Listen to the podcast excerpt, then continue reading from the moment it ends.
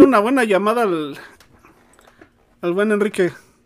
Estimado Gunnar, ¿cómo estás? ¿Qué me amigo? ¿Qué hay? Pues bueno, pues acá estamos teniendo una pequeña discusión con un chaval hablando con respecto a Pro Tools, obviamente.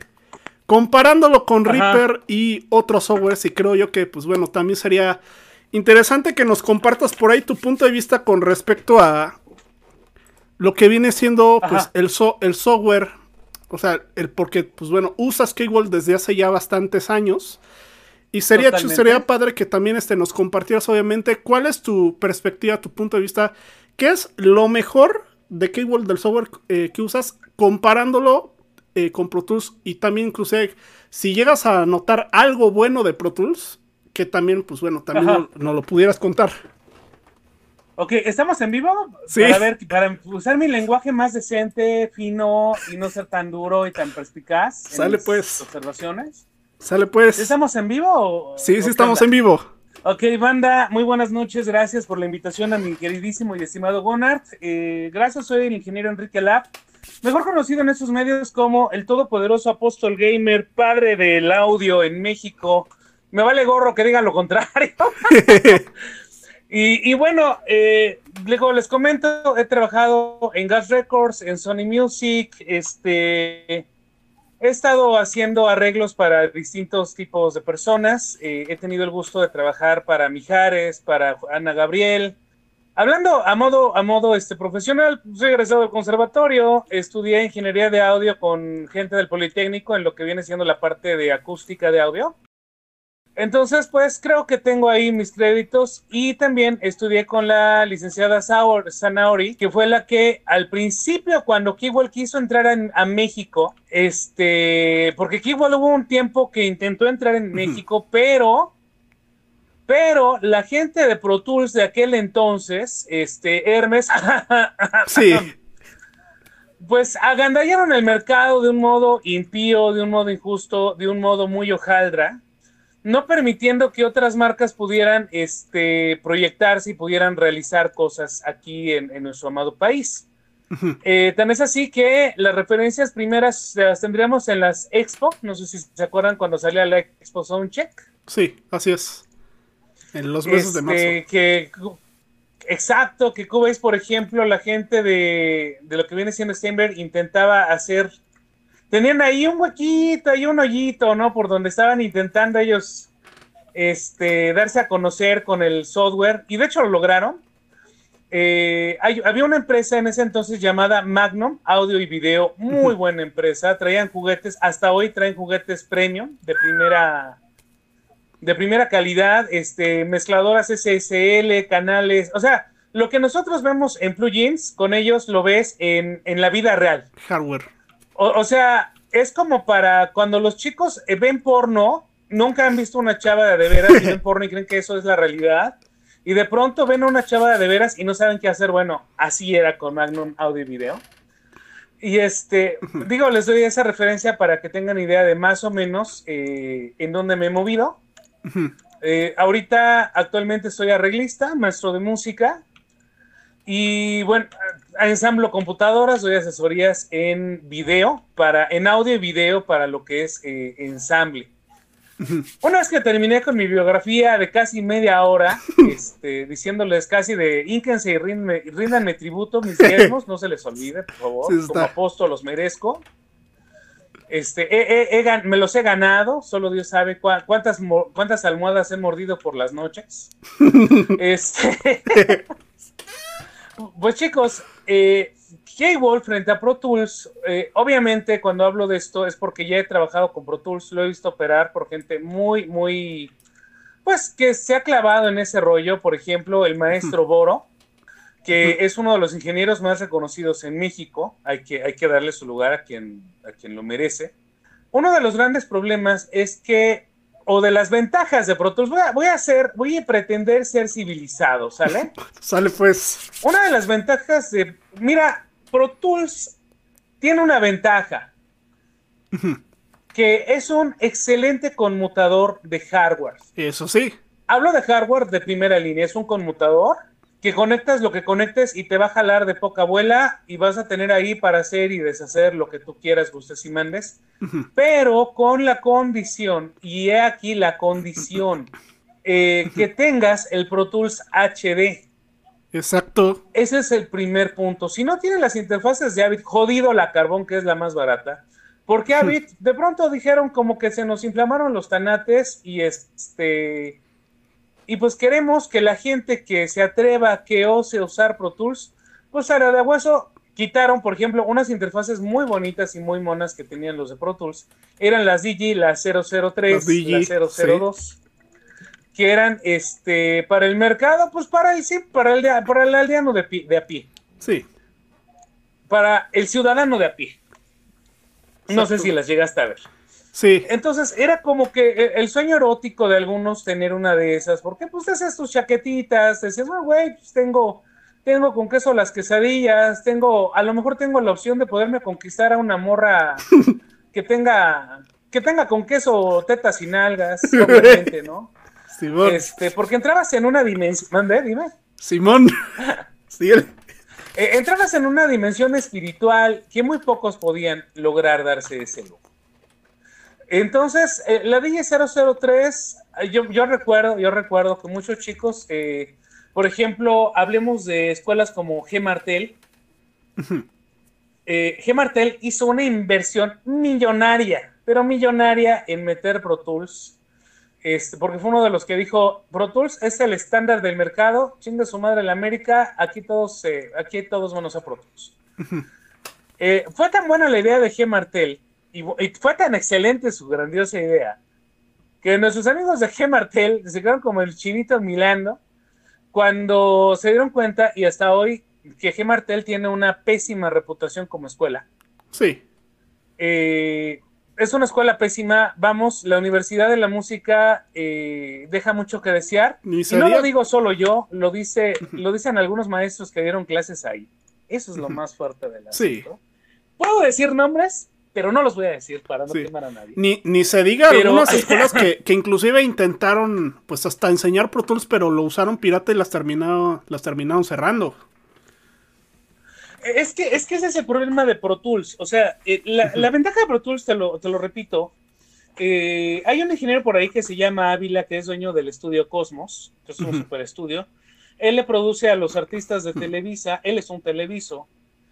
Este, pues él todo su estudio lo tiene basado en Pro Tools, pero el día que vayas a su estudio, dices, güey, cuando tengas cerca de unos por lo menos 10 millones de pesos invertidos como este men, sí. pues te la compro que tengas Pro Tools. O sea, sí. Pro Tools, si tú, ahora, entremos al aspecto técnico, porque también tengo la carrera de programador y análisis, analista de sistemas.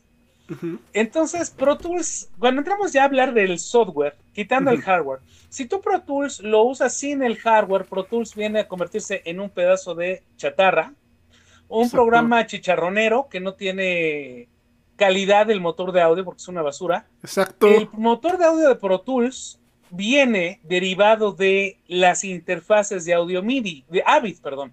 O sea, te venden, te dicen, es que Pro Tools es el estándar. No, güey, no confundas. Pro Tools no es el estándar de nada. Todo el equipo de Avid. El, el, estándar es las interfaces Avid. Exacto. Ese es el estándar. Sí. Entonces, cuando hablamos de Pro Tools, si tú, simple peatón de a pie, chaquetero, que entras a una escuela pedorra, que te dicen, no es que, güey, Pro Tools de entrada tienes que entender que te están formando para que seas gato y empleado, que seas un, este, ¿cómo le dicen Gonzalitos? Godín, un godines. Un godín, godines. Para que seas un godines de cualquier estudio, pedorro o de alta gama donde tú te metas a trabajar. Vas a trabajar por tus ocho horas y si, y si te, y te van a pagar horas extras. O sea, Pro Tools, dijéramos que es como el Word y el Office para los que trabajan en oficinas. Exacto.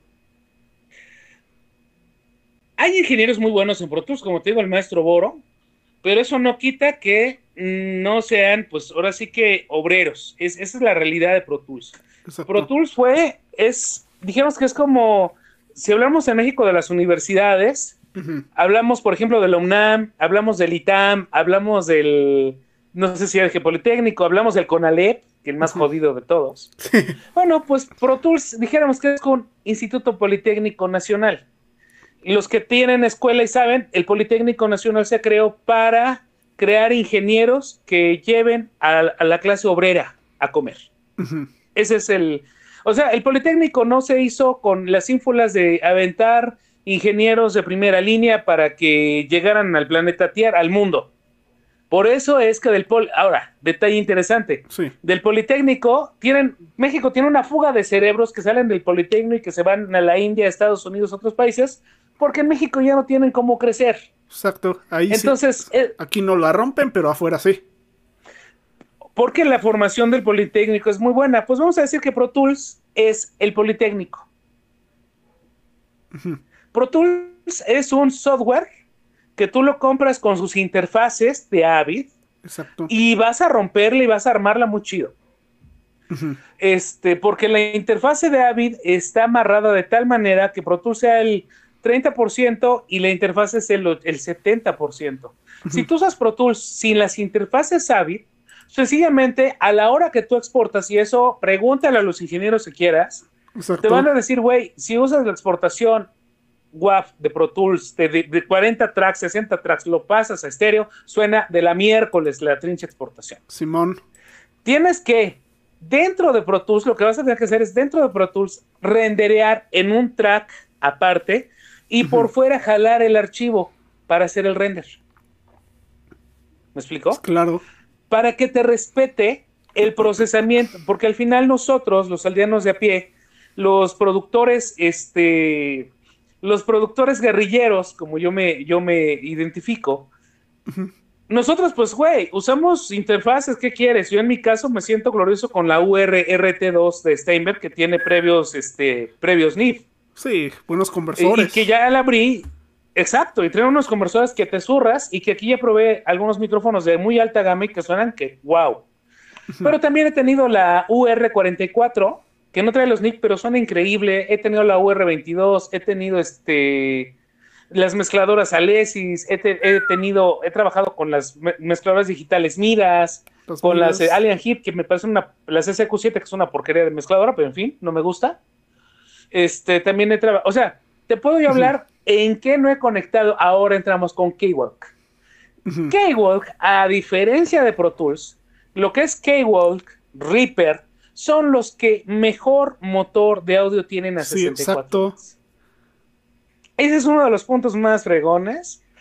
Este, los softwares que, son los peores, estamos hablando de Ableton Live, tiene un motor de audio bastante decadente, pero sirve y funciona muy bien para, el área donde se trabaja, que son los DJ y eso. Pero si quieres hacer una mezcla, ah, no, ni secuencias, o sea, este, para, para luperos, cuates que no, no saben música, o sea, hablo con Live, FL Studio, este, ¿qué te puedo decir? Son softwares que son para gente que, para reggaetoneros, para gente que no estudia música, pero que quiere hacer música con loops y eso, y pues ahí se ponen a hacer sus chaquetitas, ¿no? Este, obviamente, cuando me dices, bueno, güey, a ver, dile eso a este, a Alan Walker, ¿no? pues Alan Walker, discúlpame, pero Alan Walker, al final del, día, dime cuándo le has escuchado una armonía a siete, a siete estructurada en una séptima novena con quinta sí, ¿no? O sea, hablemos, hablemos seriamente de armonía si quieres, ¿no? ¿Cuándo les has, has escuchado una progresión de Chicorea a Alan Walker en su vida? Lo que sí, tiene es que trae una pegada, trae un sonido perro, pero cuando ves su sus lo que él utiliza es una combinación entre Ableton Live, FL Studio y todo después lo vacían y lo mezclan en Pro Tools por las interfaces Avid. Exacto, ahí sí vale la pena. Pero no te... Claro, pero sabes lo que te va a costar un estudio de esa calidad y de ese nivel. Claro. ¿Me explicó? Y el ingeniero que lo opere, o sea, un estudio de esa calidad, de ese nivel, y el ingeniero que lo opera, la hora por lo menos te va a estar costando mínimo unos 600 pesos mexicanos y no hasta mil pesos. Como fue el caso del estudio, de Estudio Arco, que estaba aquí en, en Mazarik, por ser Conservatorio Nacional de México, que por cierto quebró. Ese estudio yo trabajé ahí un par de veces y Dios mío, tenían fierros por todos lados. Era tu, sueño dorado, era, llegabas y te orgasmeabas, entrando ya tenías el orgasmo ahí, tenías que limpiar el piso, ¿no? Porque ya quedaban ahí todos tus, tus mecos ahí untados. Entonces, este, regresando al tema, nosotros que somos una, una generación de productores que no somos, no, no tenemos mentalidad de empleados, sino que queremos hacer nuestros proyectos, queremos desarrollar nuestra música, queremos expresarnos porque somos artistas. Y válgame la expresión, un artista es aquel que mediante la música, mediante la pintura, mediante medios que son comprobables de manera científica, matemática, porque eso es el arte.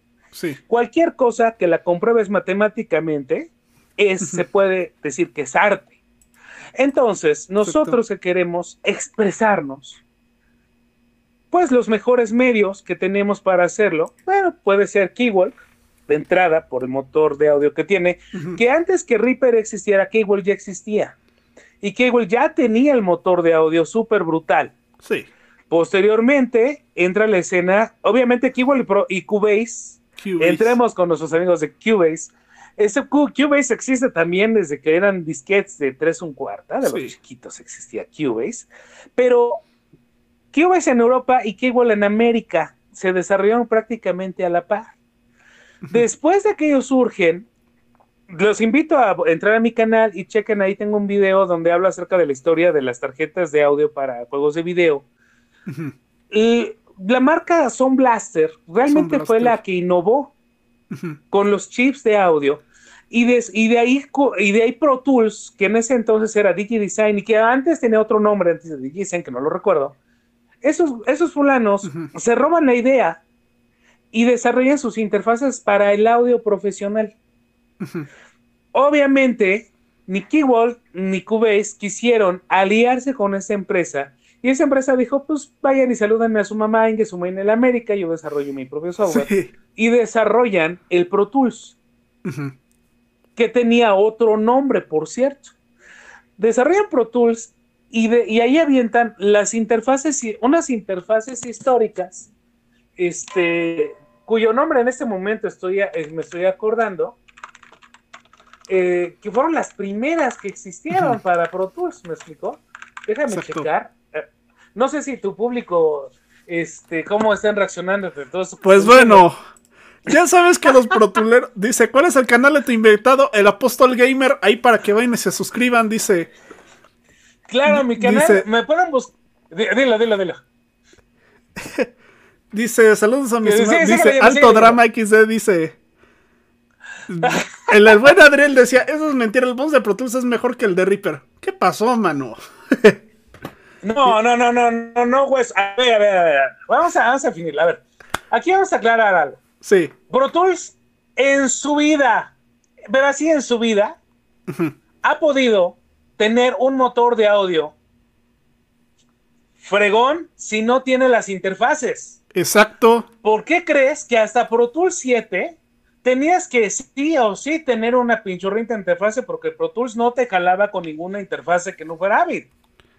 Exacto. Era un a la de producto gallinacio, señores. O sea, no es si quieres, no es si puedes, es aquí la ley de Herodes, te chingas y te jodes. Y eran las 888 de, de, la marca DigiDesign, que fueron las que entraron en ese entonces. O sea, Pro Tools se roba el concepto de Sound Blaster y lo pasa al, mercado de audio Pro, crea las interfaces, las 888, las Digico y todo eso. Sí. Y ahí es donde Pro Tools amarra un mercado que no había nadie que estuviera desarrollando. Tarjetas estaban las Turtle Beach, me acuerdo. Pero realmente era Sound Blaster, mijo. Sound Blaster, lo mencioné en un shorts. Lo mencionamos en un shorts hablando sobre cuáles fueron los primeros chips. Empezando por las Adlib, de ahí las Yamaha, es, los modelos de Yamaha y de ahí. Las Sound Blaster fueron las que cambiaron todo o sea, todo el panorama. Bueno, de hecho, hay que aclarar. y, les recomiendo mi video, búsquenme mi canal, Apostol Gamer, búsquenlo, porque apenas le cambié el nombre. Si no lo encuentran por ahí, pongan Enrique Lab Home Studio. Búsquenlo como Enrique Lab Home Studio. Y ahí tengo un video donde hablo de la historia de las tarjetas y pura chaqueta, señoras y señores. Sí. Las Adlib que fueron las que abrieron la puerta. Estamos hablando de chips. De los setentas. Los chips son los que definían el AdLib, el, el chip este, Yamaha, los chips de Intel, el chip este, Son Blaster. O sea, quítate de, la interfase, era el chip el que definía. El chip, el chip era el que se marca. Claro, la marca que sacó el chip más pitudo fue Son Blaster. Por donde le quieran ver, se joden. Aquí nos jodemos todos, punto. O sea, Son Blaster saca eso, Pro Tools copia saca sus interfaces, las, la 888, de ahí viene, después viene Digi, la Digi, la Digi 001, que fue un hit. Los que son protuleros lo saben bien. Sí. Que la Digi 001 fue el parteaguas porque ya era como una interfase casera, no tan cara.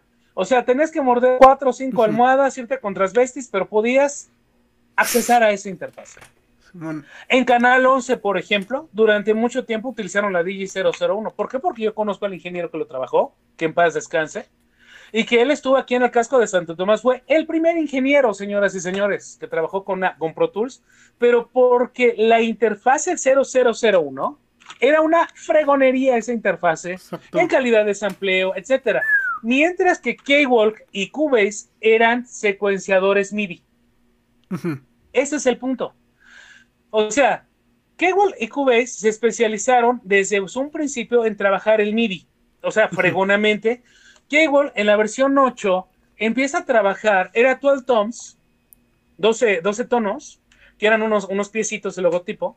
Este, Kegel, en ese entonces ellos empezaron a sacar un motor de audio para poder capturar mediante las tarjetas un Blaster audio.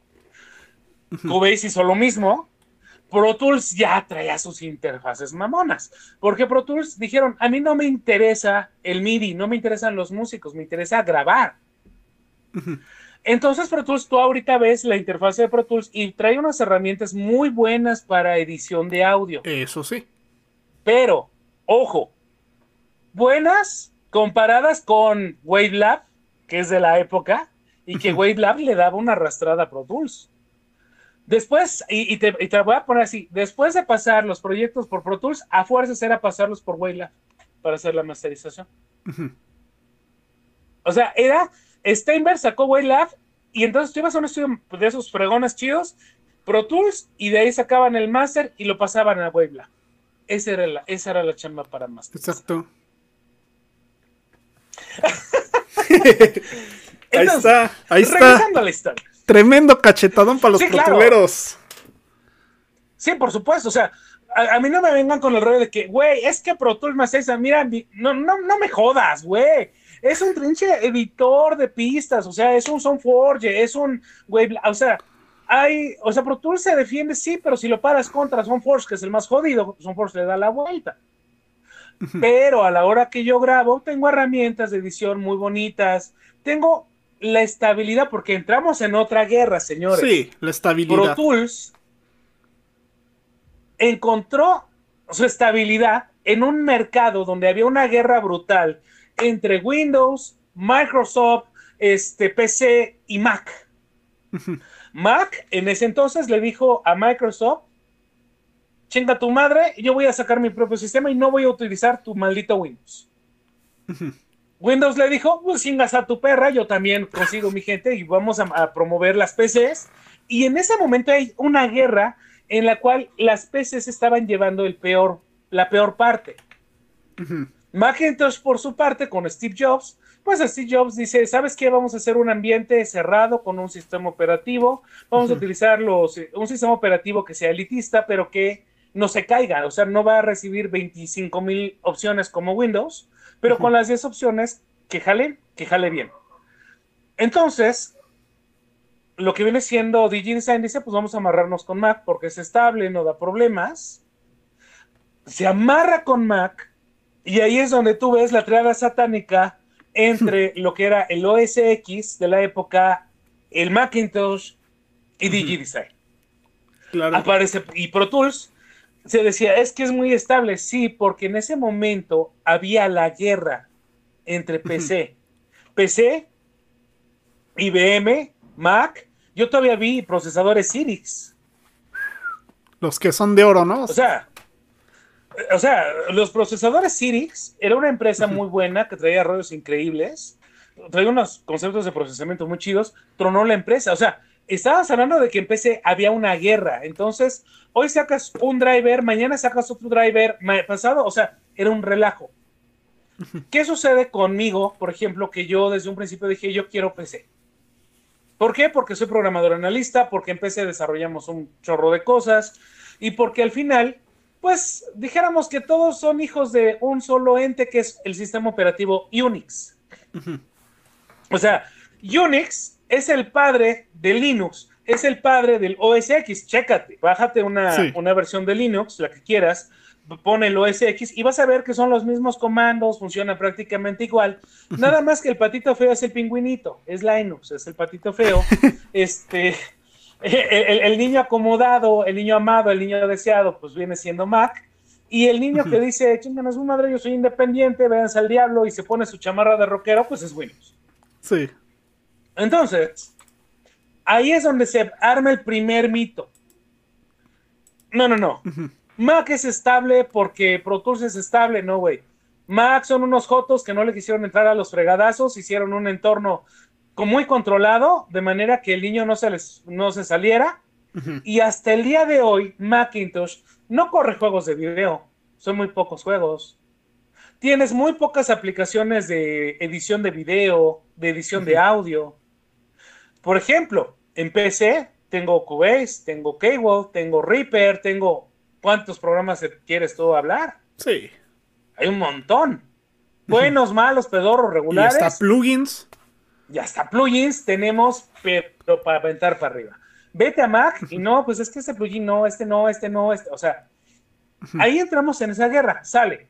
El mercado de los productores, y hay que ver también la mentalidad viejita de la ideología antigua, era, vamos a hacer cosas que duren por lo menos otros 100 años. Eso, eso era lo que, lo que sucedía. ¿Me explicó?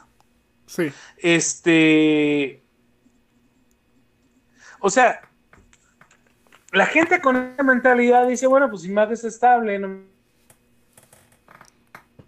que se caían, ¿eh? Yo lo llegué a ver este, pues que vamos a comprar este aparato y tú vas a ver estudios que tienen equipos de hace 20 años, 30 años y que los guardan porque si necesitan sacar el proyecto del año fulano, pues sacan el equipo y lo cargan para tener esa estabilidad.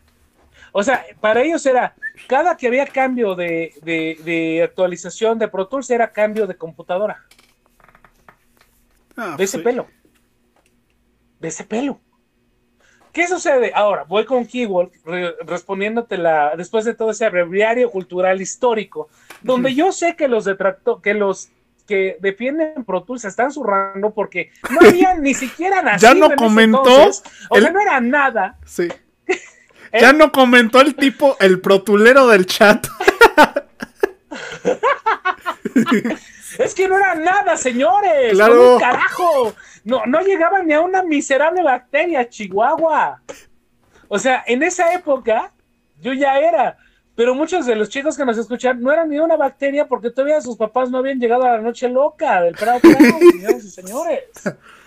Entonces, entonces, después de todo eso, ¿qué sucede con nosotros los que amamos la PC?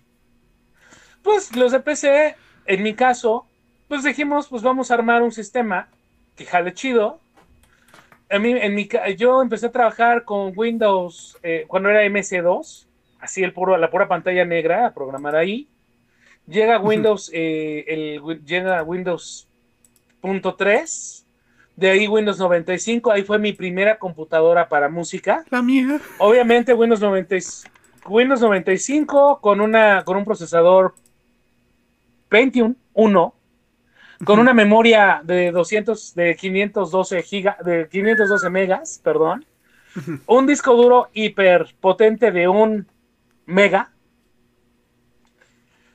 este, y metía yo mi disquete de Keywalk, la amarraba mis teclados vía MIDI y ahí hacía mis secuencias. Te estoy hablando cuando Keywalk era la versión 3. Tones, versión 3 Cable. Y era un secuenciador que agarrabas Cubase y lo escupías, porque le daba la vuelta a Cable en todo. De ahí fuimos evolucionando, Windows 98, Windows Milenio, ya ahí en Windows Milenio ya empiezo a grabar audio. Me, con las interfaces, todo ese rato que te platico, estamos hablando de la Sound Blaster. La Sound Blaster Platinum, la Sound Blaster XCG, la Sound Blaster, las que eran la pura tabletita, que te costaban 500 pesos en ese entonces.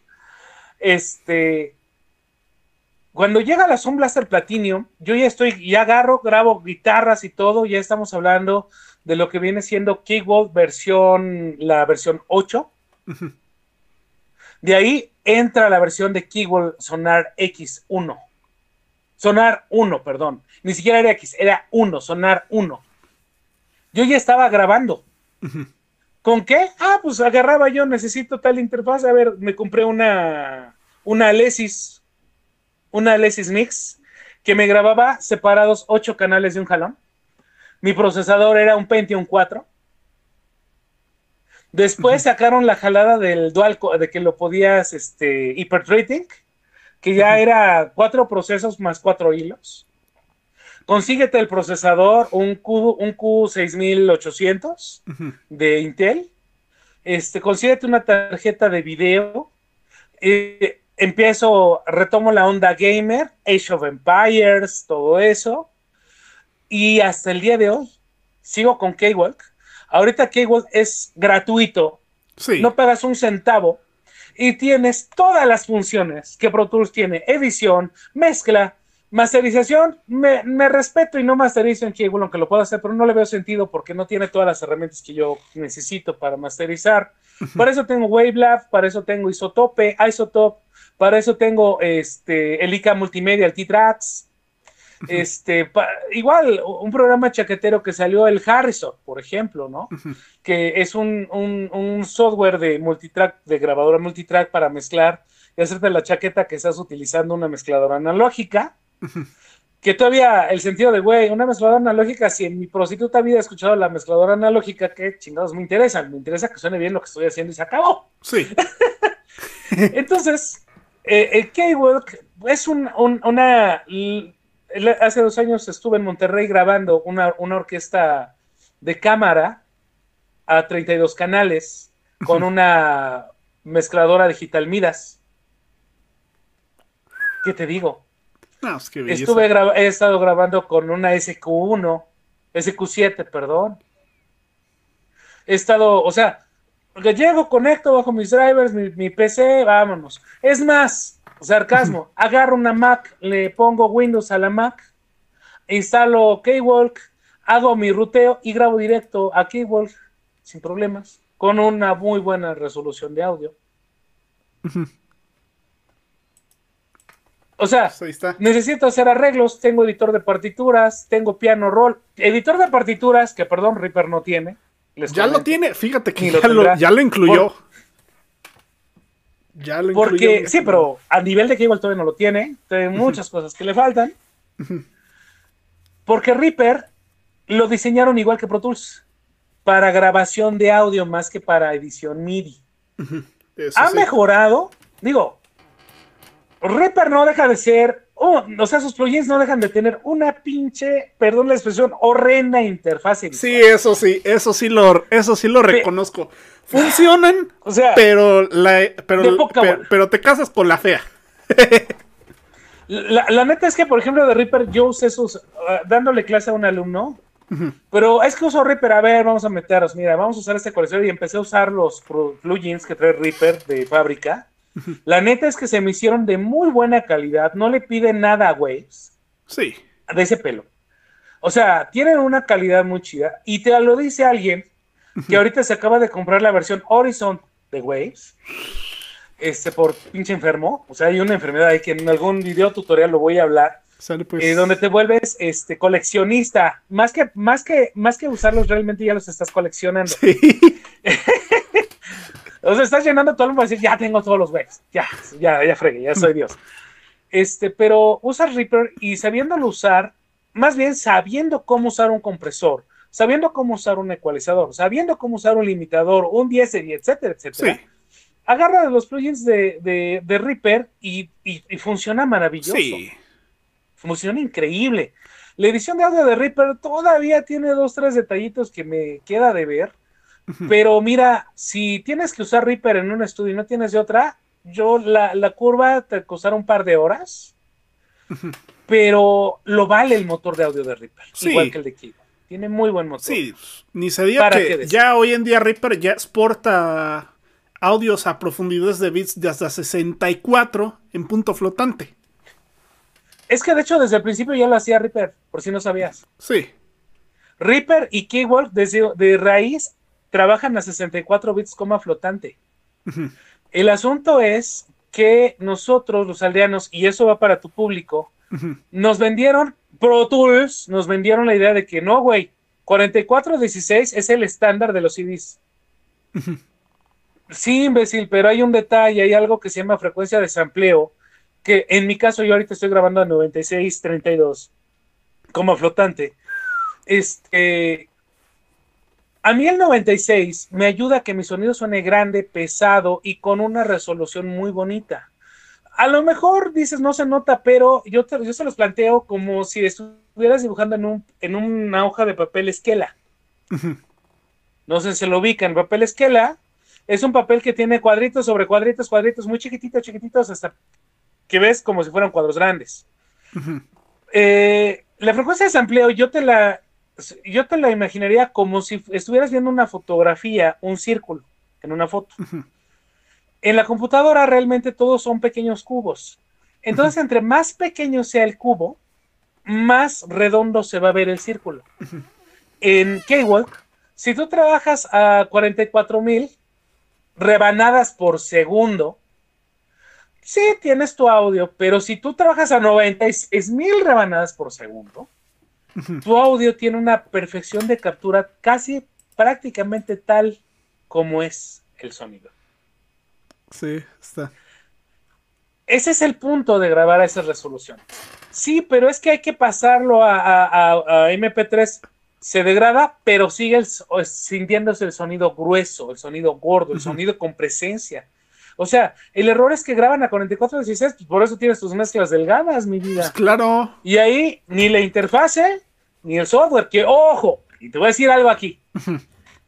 Pro Tools, lo que tú grabes en Pro Tools va a ser frío. No va a, va a ser la señal como la metiste, fría, insípida. Por eso Pro Tools tienes que meterle fierros, meterle preamps y todo para que tenga color el sonido. Pero por ejemplo, en Cable, yo lo he visto en Cable, que es el que yo manejo, es que la misma versión agarras y grabas, a la hora de capturar el motor de Cable te da un cierto calor en el sonido. Te colorea tantito el sonido. Te lo hace como más gordito. Ese es algo bien interesante. ¿eh? Y ojo, no menciono, por ahora, hace rato decía, los que tienen peor motor de audio, estamos hablando de Ableton Live. Hablamos de Studio One, que tiene un motor de audio de la ñonga, y que todavía en la versión 5.5 que creo que acaban de lanzar, todavía no han logrado reparar los errores digitales que tienen los plugins de Studio One. Studio One todavía tiene te dice 5, pero la realidad es que es 3. Te dice 4, pero la realidad es que es 2. Y eso ya es grave. Eso es grave. Entonces, Studio One no lo, no lo, yo ahorita yo no lo usaría, pero ni de coña, a pesar que dicen que es el que va a quedar en lugar de Pro Tools. Ojo. Pro Tools tiene un rival, y no por la calidad, sino porque Studio One, la empresa Presonus, ha sacado mezcladoras digitales, interfaces que se amarran en automático con Studio One. Lo mismo que hace Avid con Pro Tools. Entonces, ahí vamos a más económicas. Más económicas. la calidad de sonido no le llega a las de Avid. La realidad es que personas no le llega en calidad a lo de Avid. Eso hay que ser bien honestos. Eh, Armando Ávila se llama el ingeniero, ahorita me está acordando su nombre. Sí si tú quieres este comparar Armando Ávila con Pro Tools, ah, o sea, si tú quieres, ah, perdón, si tú quieres escuchar trabajos bien hechos en Pro Tools, escucha a Armando Ávila, lo que él haga. Eso es lo que vale la pena. Este, pero si no, olvídalo, ya, ya valió, ya valió camotes la vida. Eso sería, eso sería como que el, el, Inter en este sentido. Armando Ávila, hubo un proyecto que un chavo le llevó las interfaces de. Le llevó las interfaces de, de Presonus. Llevó su mezcladora digital. Y resulta que mm, la probó y le gustó. Dijo, suena padre. Lo que venía hecho en Presonus. Lo puso en su estudio, jaló, le gustó. Cuando quiso correr lo de Pro Tools en Presonus, adiós el sonido. Ah, no. Porque no es versátil con interfaces, o sea. Sí, o sea, Pro Tools, por ejemplo, necesitarías. Ahora, los más avesados le están, le están, este. Espérenme un segundo. Dame un segundito. Los más avesados eh, usan las interfaces UAD. Sí. Para usarlas con Pro Tools. Mínimo, lo mínimo. Ajá. Para que tener esa calidad, aunque UAD no está amarrado con Pro Tools, sí te permite aspirar a una calidad de sonido. Este, dame un segundo, me tengo que desconectar. Sale pues. Pero este, ahorita, ahorita regresamos, ¿sale? Sale pues. Porque hay otro ingeniero, a lo mejor lo metemos a la conversación. Ahorita regreso. Sale pues. Vale. Gracias. Pues. Gracias ahí, mi estimado Enrique. Sí, sí, sí. Estamos saliendo por ahí los, por mientras los comentarios por ahí del chat. Mi estimado Cristóforo, gracias que rompo Si quieres, dejo así porque también dando problema. Órale, pues, ya estás. Ya, si quieres hablar. Hecho. Bye. Está. Dice, yo, dice, un placer escuchar. Hollywood dice, un, un placer escuchar a Enrique. Es un libro abierto. No. Dice, yo quedé peleado con Mac trabajando en audio en una ocasión, me quedé, me dejó colgado en un trabajo por actualización de seguridad, ya no jaló mi interfaz en Audio Profile. Bueno, te veo, muy arriba. Dice, en pocas palabras. ya estoy de regreso, perdón. Dice, en pocas palabras, empresas como Avid y Max se limpian lo de la parte donde no da el sol para, no, para que no nos desmoneticen. Dice, con los billetes de tipos que se dejan llevar por el estándar de música, el editismo. Dice, hoy con un R7 3700X ya, ya dejó Intel el buen Enriqueto. Dice, yo uso Cubase, intenté con Pro Tools primero porque todos mis amigos lo usaban. De eso habla como hace 10 años o más, pero la verdad es que nunca me gustó. Imagínate, o sea, yo, o sea, yo tenía igual la misma idea, la mentalidad de, ah, si no uso Pro Tools no soy profesional. ¿Y cuál? Que me va de la fregada. Dice, uff, pero se Ya, ya estoy de vuelta, mi estimado Bonart. Sí, ahí está.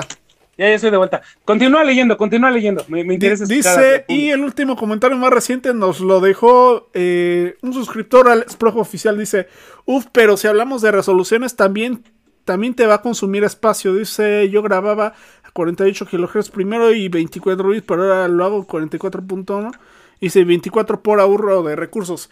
Pero eso ya depende también en sí tanto de la calidad del conversión de la interfaz, pero también de la, de la máquina, de la computadora, no en sí también, ¿no? Mi estimado. No, no, no, bueno, bueno, es que creo que hay, un, hay, algo que no tenemos claro y, hay que dejárselo claro al público. Sí. Por supuesto que entre más mamujo te pongas, pues obviamente vas a tener, este, pues vas a tener gastos.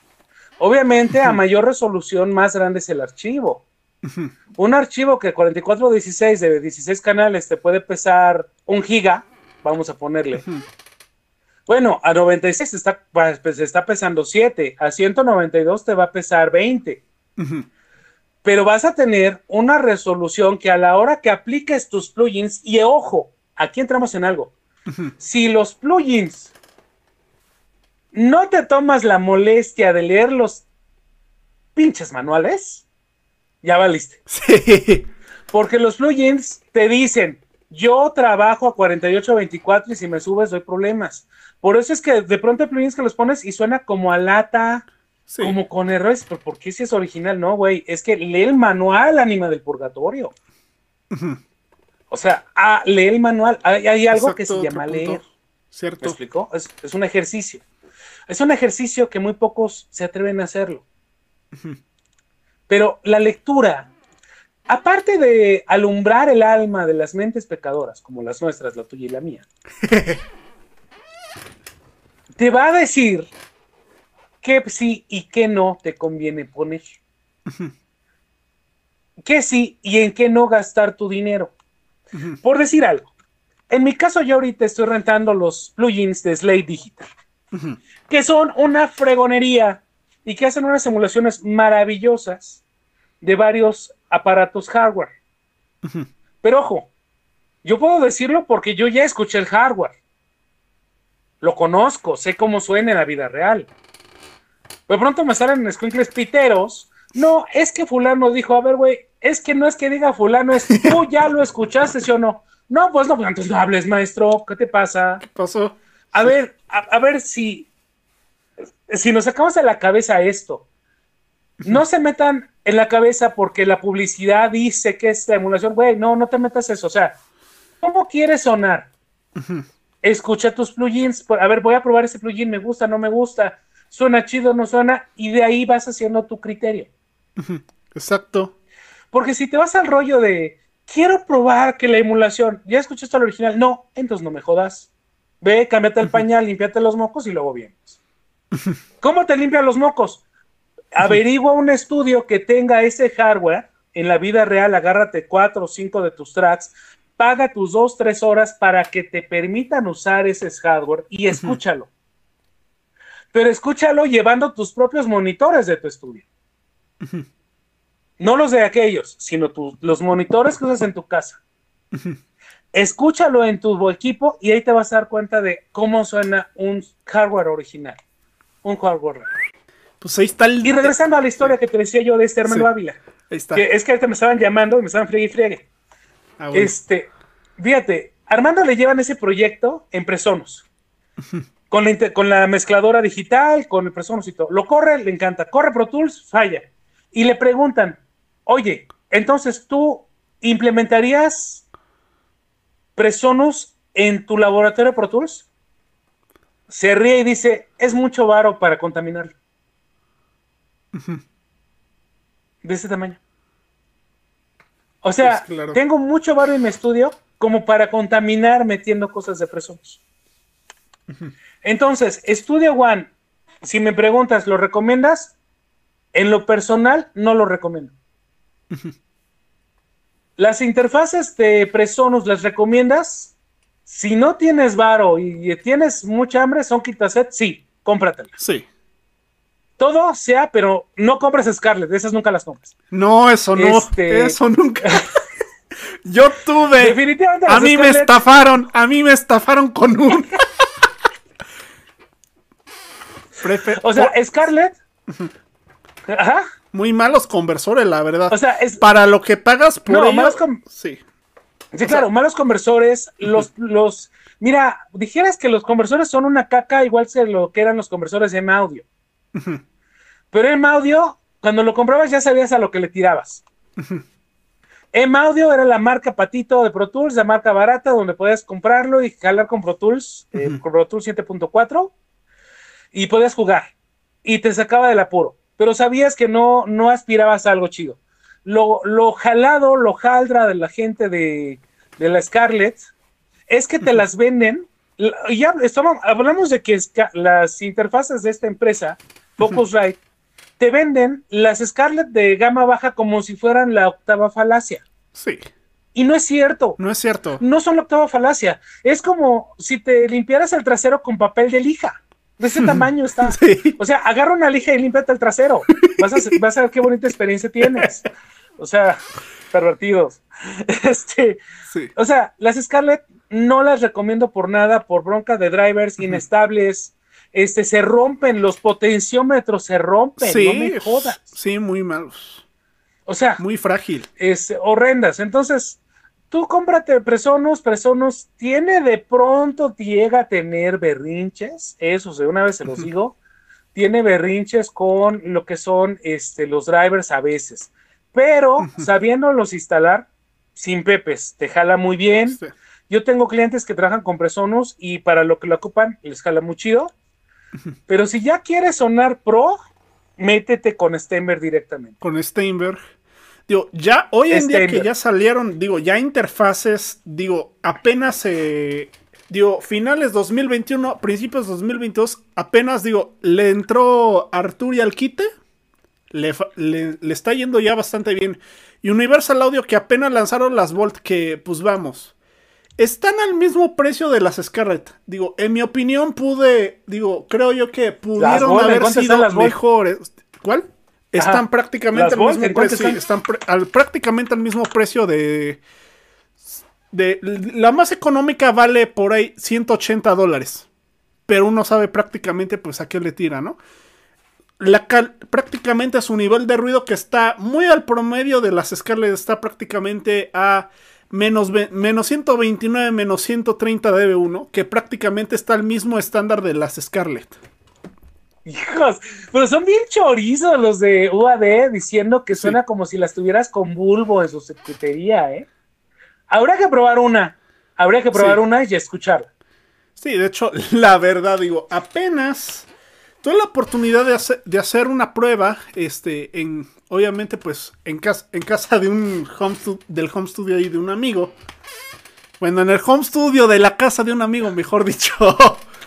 y vaya que, o sea, es cumplidora. antes cumplidora. él, cumplidora. Acá vemos algo. Eh, saliendo de la casa de su amigo, había mordido como unas cinco almohadas para usar esa interfaz. Así.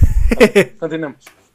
Sí. Ok, ¿qué, hace? Sí, vaya que es una interfase que no es lo mejor, digo, si lo comparamos ya en sí con lo que ya está ofreciendo Steinberg con, con, con las URRT, ¿no? Que ya son una serie ya que obviamente tienen, o sea, muy buena calidad de preamps, muy buena calidad de conversores, ya muy similar a lo que eh, pues ya estamos viendo con las Solid State, con las SSL, ¿no? Que ya tienen conversores AKM, ¿no? Que ya están muy al nivel de. Que bueno, son exactamente los mismos que se usan en la CRM. O por ejemplo, ¿no? Ya lo que usa Motu, que, que tristemente son interfaces que, que escasean mucho en el país, pero porque en sí la manufactura es, este, es totalmente en Estados Unidos, pero lo que tiene son este circuitería conversores, eh, los, eh, los Abres 32 eh, Ultra, que son los que tienen las Ajá, exactamente. Que tiene las apoyi. Y digamos que esos sí, por obviedad, le tiran, obviamente, le echan trizas. Le tiran, obviamente, el peso pesado directamente a una Scarlett. Y eso, sí, claro. tomando en cuenta el factor precio. Sí, digo, una, una, digo, UAD se ha caracterizado por tener, por ejemplo, una Apollo, una Apollo Twin te vale 22.928 pesos. Entonces, eh, ahorita viendo la, promesa de la Volt, que, es lo que se me hace, es una promesa, no sé si chaquetera, ahí yo tendría mis, mis cuestionamientos, porque aquí en México, pues en la página de Volta dicen cuesta 128 dólares, pero pensando en cómo está ahorita el mercado de las PES, porque hablemos de la circuitería, eh, el gasto de traerla, el gasto de que la tienda se le hinchan sus tanates y la eleva, sí. pues digo, esa interfaz te va a costar arriba de 6 mil pesos. Sí. Pues es una realidad. Entonces, ahora de comprarme la UA de Volts a comprarme una SSL que me va a costar 8.934 pesos, pero que sé que trae el, la circuitería de Solid, State Logic. De, de, Solid State Logic y ya tirándole ya. Tú dirás. Pues bueno, pues bueno, estudié este, hace este.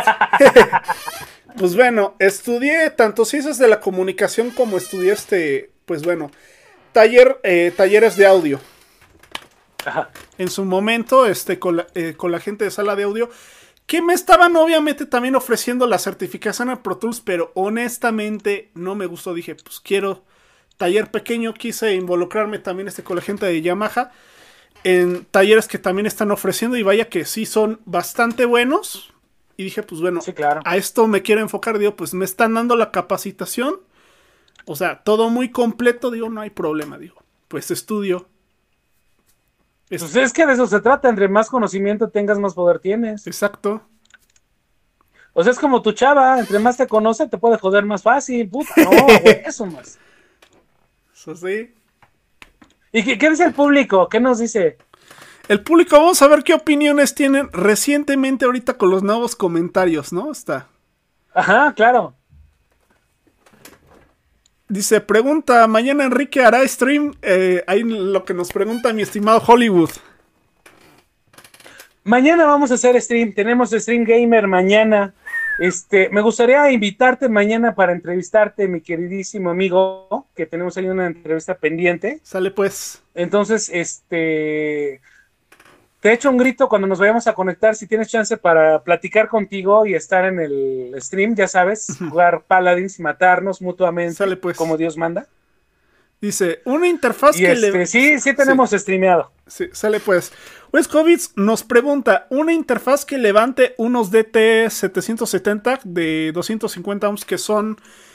Tengo entendido unos audífonos de la marca Bayer Dynamic que, pues bueno, sí son bastante buenos ya este no tan, no son exageradamente tan costosos, digo, si ya le tiramos ya algo de, eh, algo ya que valga, pues ya, por ejemplo, ya más de 10 mil pesos mexicanos, pero, pues vamos, hablamos de audífonos que sí están saliendo bastante buenos eh, en cuestión de mezcla. Digo, obviamente, okay. en cuestión de, de lo que viene siendo la potencia, digo, en ese caso ya sería recomendable, ¿no? Ya usar este, algo gama alta, o directamente un amplificador de auricular que ya comience a, a darle, que ya empieza a levantar, ¿no? Mm, es que hay, a ver, a ver, a ver, hay que parar ahí, parar en el carro. o sea, tú compras un Steinberg y le metas los audífonos que le metas, los levantas sin problemas. Sí. Cuando tú metes ya un amplificador, tira tu interfase, no sirve. Eso sí. ¿Por qué? Porque a la hora de meter un amplificador ya estoy metiendo un elemento entre el audífono y la entrada directa de la interfase y entonces ya tengo coloraturas. Ya cambian frecuencias, ya, ya cambia cambian todo. cosas. Sí. Ya no estás mezclando con el sonido. Entonces, si tu interfase no puede levantarlos, ahora mi pregunta es, pues, ¿a qué volúmenes estás mezclando, papu? Sí, porque bueno, nos menciona porque 250 hablemos. ohms, ¿no? Ajá. Que obviamente ya se necesita ya de algo ya muy superior, ¿no? Porque casi la mayoría de, de, audífonos, digo, en mi caso, los que uso son los, este, o sea, los ATHM20X, ¿no? O sea, prácticamente sencillo, apenas si un teléfono los levanta, pero, pero vamos, o sea, cumplen perfectamente bien su función. Si ya hablamos de algo, o sea, relativamente económico en cuestión de interfaces. No, digo, yo traigo una, una yo traigo los M50 de, de Audio Técnica. Entonces, esos los levanto y esos los uso para mezclar, masterizar, combinados con mis este, monitores de campo cercano y jalo de poca abuela. Aquí la pregunta es, a ver, número uno, levantarlos. A ver, ¿cómo que levantarlos? Es que los somos, no, en, en, cuestión de volumen. Hay una hoja, ah, por eso. De la impedancia. ¿A cuánto, ¿A cuánto vas a mezclar? O sea, si los quieres para estar cotorreando y eso, pues sí, cómprate ya no, ya no te, o sea, cómprate un DAC Ahí y en lugar de mezclar por tu interfase, manda la señal por el DAC de salida. Uh -huh. Pero el DAC tienes que poner, matarle ecualización y todo para poder trabajar en él. Uh -huh. Hay DACs que te valen 50 mil pesos, tú elige qué DAC quieres. Sí, porque o sea, ¿quieres un DAC de, poca abuela? Sí. Pues compra, cómprate un antílope, por ejemplo, uh -huh. te vale 12.495 pesos pues claro. Digo, porque o sea, ya ¿quieres a ese un nivel. Portátil? Sí. Porque ya ese nivel de Ajá. impedancias ya hay que. O sea, hacer ya curiosamente ya un cambio. Obviamente pensado, ¿no? Obviamente para manejar este tipo de auriculares, ¿no? Digo, ya no es lo mismo Pero- que 32, ¿no? Los 32 son lo más típico, ¿no? Que es, tengo entendido que es a lo que llega prácticamente un celular. Sí, pero es que entramos, ¿para qué lo quiere? ¿Para audio no te sirve? Para audio. Entrar a esos audífonos no te sirven para audio. No, no te sirven. O sea, vamos a ser realistas. O sea, ¿para qué, ja- para qué jodidos lo quieres? Porque los audífonos para audio, pues quieres los ATM, los, los M50 que yo tengo y que tú tienes los, los 20, los, lo mejor para ti, por ejemplo, mi Sí. recomendación, es que mandes a la goma los 20, los vendas y te compras los M50. por el grave y porque son cerrados. Por ahí puedes definir muy bien el grave. Están los Samsung, los SR805, los Huawei S7. Los K240 que ya tienen una versión con menos impedancia y más económica. Los, AK, los AKG, los K701. 701. Si hablamos de ya sacar, a ver quién la tiene más grande, bueno, pues unos Bayer Dynamic, los DT777 Pro, que tiene 250 ohmios de impedancia. Y que tú los conectas en la Steinberg y te va a jalar porque para eso es la Steinberg, para levantar audífonos que son para mezcla. Pero si metes audífonos que dices, pues, por ejemplo, los, los Sennheiser, los HD 650, los metes y los pones en un celular, pues el celular no fue hecho para ese tipo de audífonos. No. Entonces, más bien hay que preguntarle a nuestro amigo para qué carajo los va a usar. Exacto. Si los va a usar para mezclar audio, mijo, sí como no, cómprate los audífonos, los, los chidos, los Bayer DT770, que te valen como 7 mil pesos. Este, que tienen 250 ohmios de impedancia y que cualquier interfaz que sea Steinberg, este, que sea Presonus, etcétera, los va a levantar sin problemas. Si tú lo que buscas es para escuchar y darte las tres, ah, ok, entonces cómprate un DAC de un Bose, por ejemplo, que te va a costar unos 8 mil pesos y disfruta tu música y disfruta la parte audiofila. Si eres gamer, pues no tienes nada que hacer con ninguno de estos modelos. Claro. Aquí ya, por ejemplo, te podrás ir a unos, eh, a unos Logitech, por ejemplo, ¿no? Sí, y algo más audiófilo, este, ¿no? que ya vi, pero obviamente porque te van a pintar el color, trae micrófono, la coloración, los pasos, ¿no? Y, por ejemplo, unos Logitech, unos G332 te van a costar 900 pesos. Entonces, la pregunta es, a ver, eh, defíneme para qué los quieres. ¿Para qué los quieres? Dice Alex Prof oficial, dice, yo tengo una escala de 2 y 2 tercera generación, dice, me va bien, tengo algunos meses en mi canal. Dice, pero lo de los potenciómetros creo que sí tiene razón. Digo, honestamente creo yo que en el caso de las 2 y 2, digo, sí. Digo, en el caso de la. Digo, en el caso de la 2 y 2, honestamente creo yo que. Digo, después de una generación, la primera que fue fallida, ¿no? Que sí.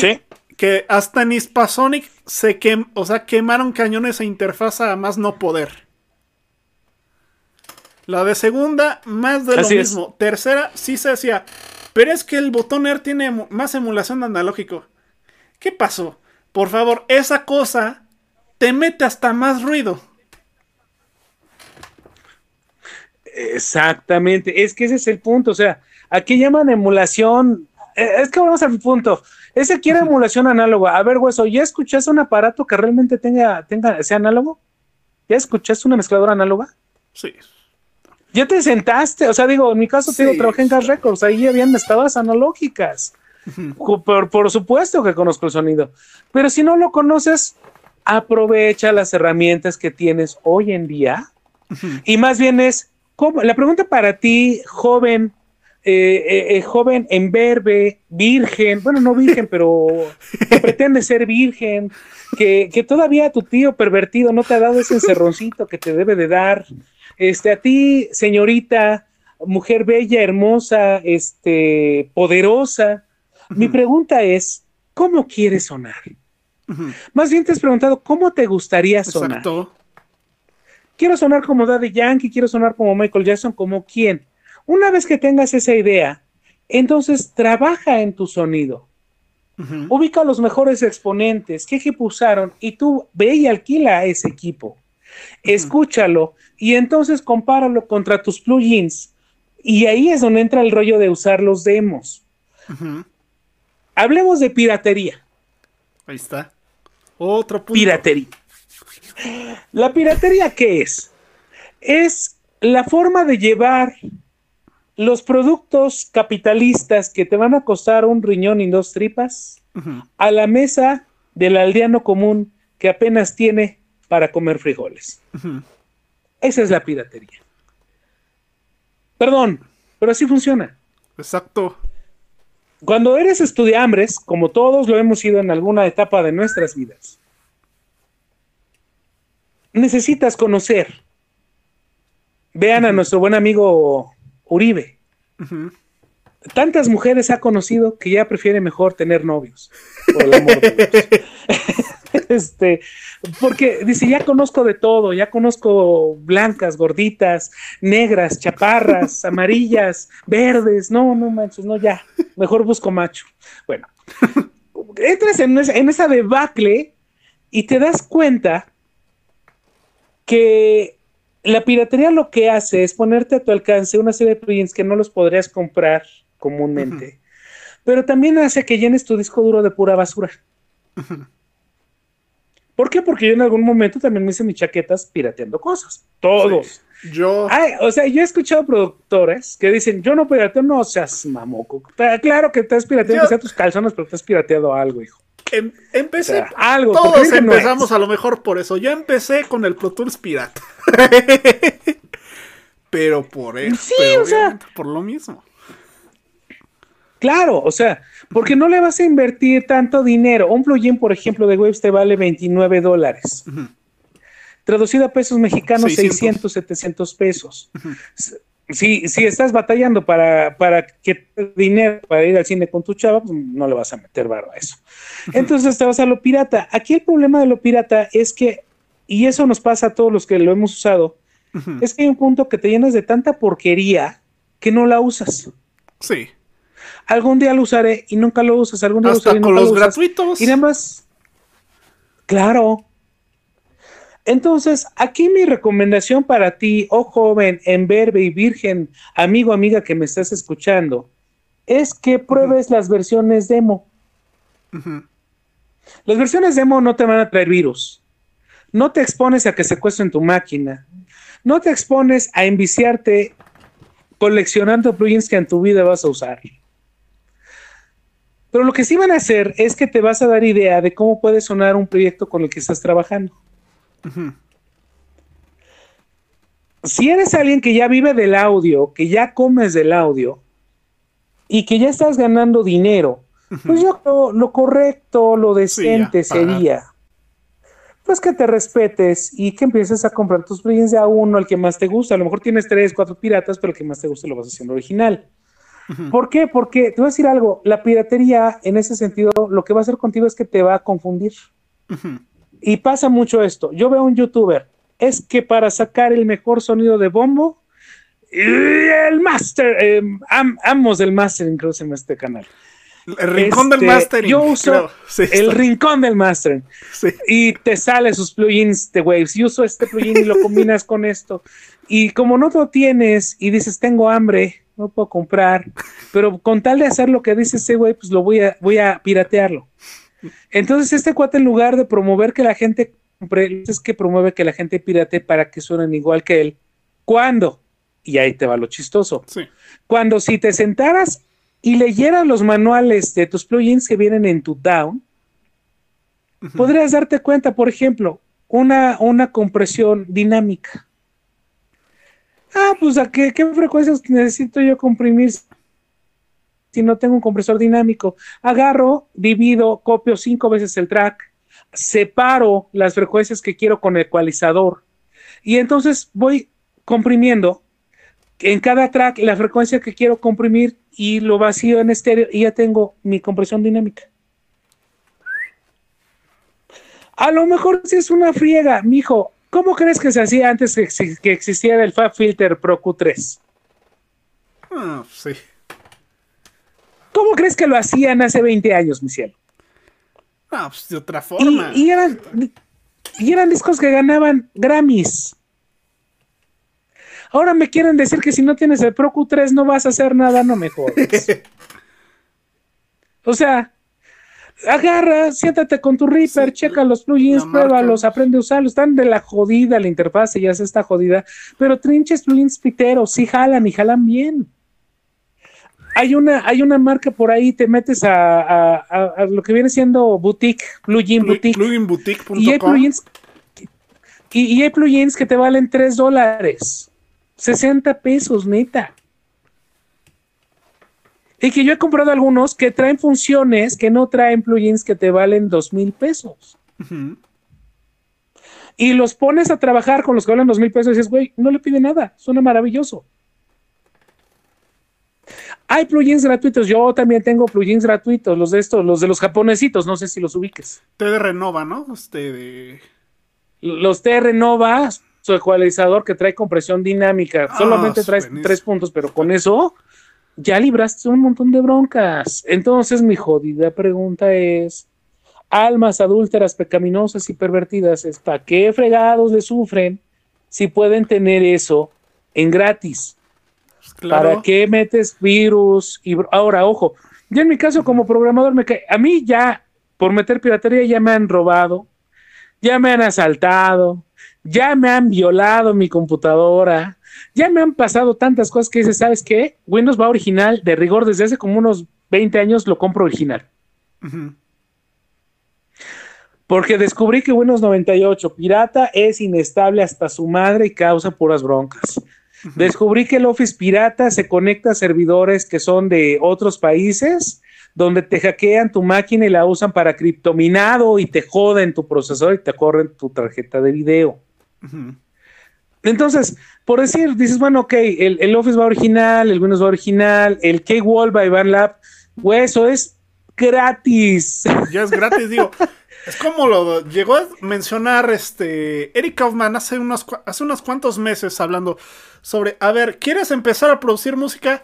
Dice, pues mira, ahorita, en pleno 2021, porque bueno, lo mencionó hace unos cuantos meses, dice, es la mejor época para empezar, porque, o sea, herramientas que hace 15, 20 años, o sea, no existían, o sea, hoy en día las tienes hasta de a gratis, o sea, y, o sea, el chiste es o sea, aprender, o sea, aprender a usar las herramientas, aprender a tratar de sacar el mejor sonido posible con lo que se tiene a la mano y hacer cosas fregonas. Digo, Reaper es gratis, un demo, es un demo que no vence. O sea, ¿quieres la versión para tu uso? ¿Pagas qué? 60 dólares, ¿no? 60 dólares.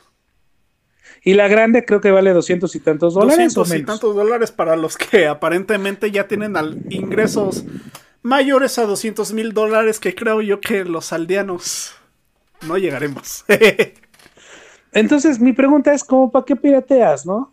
Sí. Como para qué dices, no, es que Pro Tools, hueso, si ni para la interfase de audio tienes la carga la más jodida que vale 80 mil varos, ¿para qué te rompes los tanates poniendo Pro Tools. Y, sabes qué es lo triste, y hablamos nosotros como cristianos, es que hay iglesias cristianas que tienen todo eso pirata. Sí. Que nos hablan de integridad y que hay que ser honestos y tienen piratería. Sí, no, eso Entonces, este, y, les, y ves al pastor con un carrazo y todo eso, tenemos un problema. Y aquí no es el que no hay, no se puede, sino es el que ¿hasta qué punto vamos a dejar de hacernos chaquetas mentales, de querer vivir en primer mundo, cuando no sabemos aprovechar los recursos de nuestro tercer mundo? Seremos tercermundistas, sí, pero tenemos recursos, tenemos huevos, tenemos jamón, tenemos chorizo, tenemos longaniza, bueno, pues úsala. Pues claro. Y es lo que muchas Aquí veces. Todo parte de qué tan creativo eres. Sí, y eso es lo que también muchas veces digo, ahora, hoy en día, digo, está quien está a favor de, digo, Digo, porque claro, en menciones pagadas en videos, digo, se vale, o sea, enseñar obviamente, pues, ah, pues este plugin lo compré, eso está bueno, es un nuevo plugin, está buenísimo. O sea, sí, digo, si te sirve está bien. Pero al final, digo, lo que importa es el tener el talento y la disciplina, porque quien, quien no tiene el talento y la disciplina, o sea, como quieran, pero no van a sonar. Pues no, o sea, es que ese es el rollo o sea, ¿cómo quieres sonar cuando... Y, te lo planteo, yo escuché ahorita, ¿no? Un, alguien subió un demo a la red. Conozco al chavo como toca, es pianista y conozco cómo toca. Y se avienta una pieza donde según está tocando jazz. Lo escuché con otro amigo y dijimos, no está tocando él. el arreglo se lo compró a alguien y él está haciendo que está tocando. O sea, tienes que alquilar a alguien que haga tu chamba porque tú no tienes la capacidad de hacerla. Y tienes que venderle humo a la gente. Eso es lo vergonzoso y lo triste de la situación, ¿me explico? O sea, quieres, a ver chicos, para ser productores, ¿qué necesitan? Uno, uno, de veras amar lo que tú estás creando, amar la música. Si creas música, produce música. Si creas plantas, vuélvete agricultor y produce plantas. Pero tienes que amarlo, no hacerlo porque no tienes de otra opción, no hacerlo porque te obligaron. Es lo primero. Lo segundo, en ese amor, ahorita los que me escuchan que tienen 15, 14, 20, 22 años, estás en la mejor edad de fregarle, romperte el hocico, cagarla, zurrarla, mearla, este, vomitarte y que te den tus apes y que tus mentores te digan eres un idiota. Estás en la mejor edad porque ahorita te vas a llenar de información, vas a crecer, vas a desarrollar. Entonces, ahorita vuélvete bueno en edición. Aprende a mezclar, aprende a escuchar. Porque todos quieren mezclar, pero a ver, ¿ya te sentaste a, escuchar a Michael Jackson? ¿Ya escuchaste a Osana Music? ¿Ya escuchaste a los de Hillsong? ¿Ya escuchaste a Delirious? ¿Ya escuchaste a Rigo Tobar? ¿Ya escuchaste a Chico Che? ¿Ya escuchaste a Límite cómo sonaban? ¿Ya escuchaste a Banda Machos, Banda Maguey? ¿Ya escuchaste a Daddy Yankee cómo suena? Si no sabes escuchar, ¿cómo bendito sea Dios quieres mezclar y quieres usar un don? Claro. De entrada. Segundo, ya que aprendiste a escuchar, entonces, con base en eso, en ese proceso, aprende a escuchar los plugins, compresores, delay, reverb, gate, ecualizador paramétrico, ecualizador, este, como se llame, este, compresor dinámico. Aprende a escucharlos, cómo suenan. Pero no busques, güey, si eso. Utiliza los que vienen primero en tu DAW primero esos. No gastes, los primeros dos años no gastes, mi hijo, úsalos. Pero es que en el rincón del máster, pues no uses, a ver. Usa una herramienta similar, pero usa la misma técnica, ¿no? ah, busca aquí en el canal de Gonar. Bueno, te ubico como Gonar por tu cuenta de Facebook de Uribe. Pero soy Elías.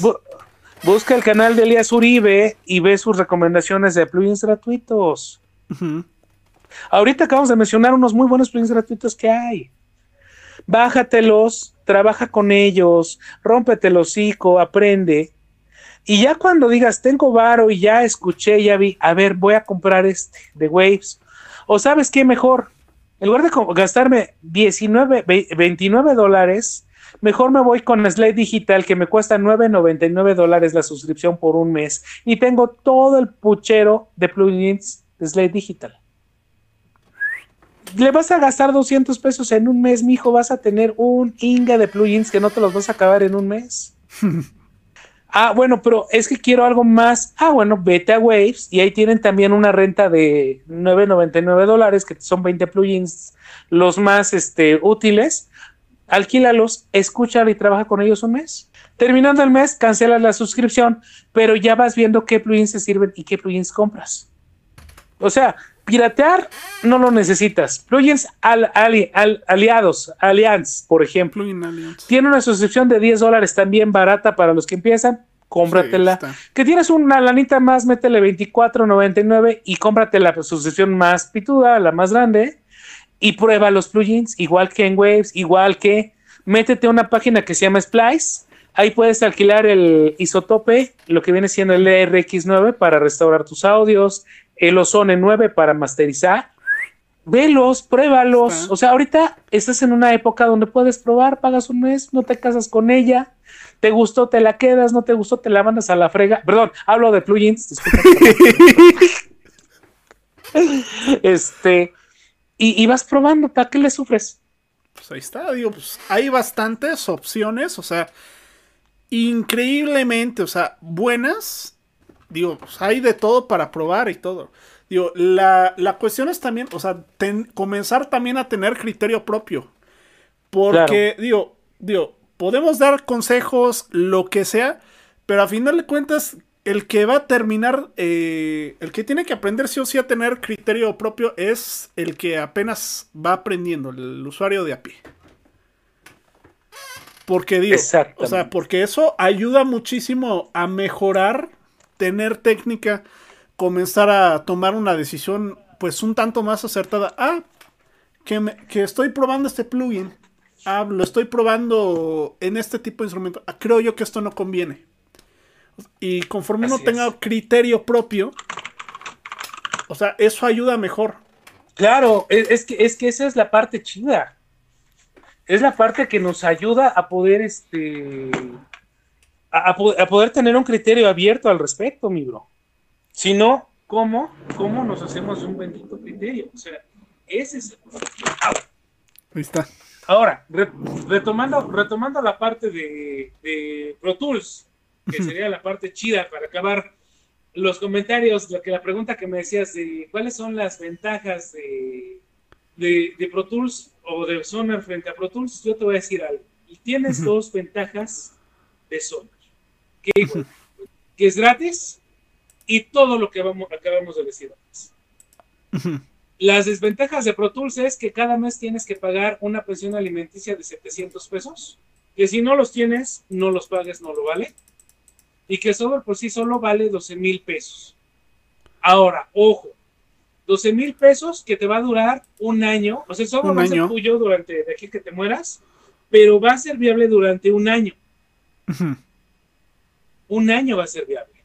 Pero si no, si no pagas esos 20 mil pesos, entonces, eh, bueno, esos 20 mil, sí, pues si no pagas la Ni renta, modo. o sea, si no renuevas la renta, reembargar. sí, claro, o sea, un año, los 12 mil pesos que te vale Pro Tools es un año, pero después de ese año, ya no tienes acceso a actualizaciones, ya no tienes acceso a funciones nuevas y tienes que estar pagando cada año.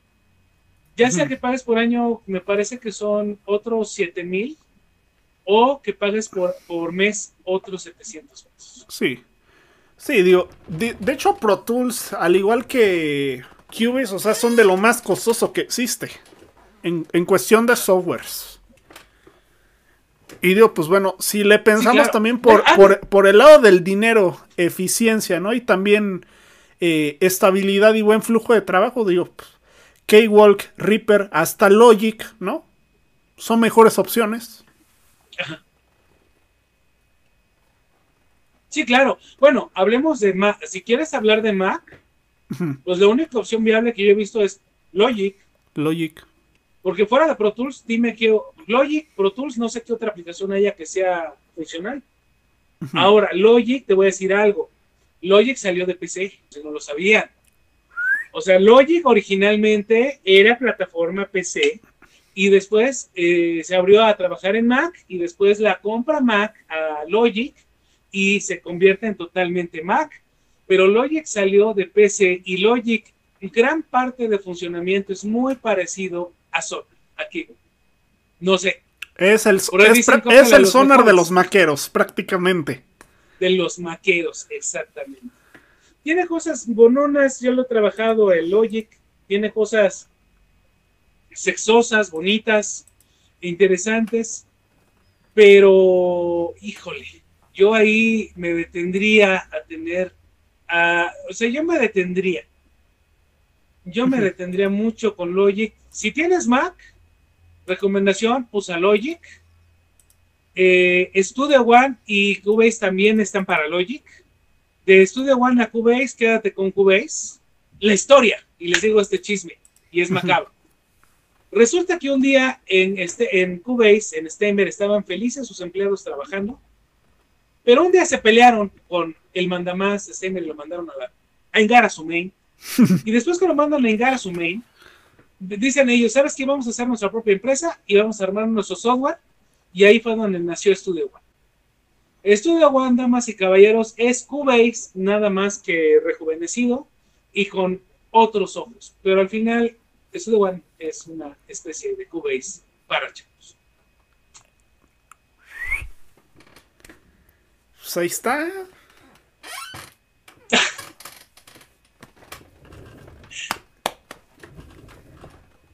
¿Qué te digo, mano? Digo, la, digo, la verdad es que sí está. Digo la, ver- digo, la verdad es que, honestamente, digo, la mercadotecnia, digo, sabemos. O sea, lo que pretenden es vender, digo, ¿por qué de algo? O, pues tienen que vivir. Pero creo yo que la, digo, al fin, al final de cuentas, digo, la, la intención, o sea, siempre tiene que ser el hecho de que uno de que una persona con talento y con disciplina y que realmente tenga la habilidad, o sea, que sepa usar lo que tiene con lo que tiene enfrente. Sin que le importe la marca. Sí, claro. Sí, claro. Claro.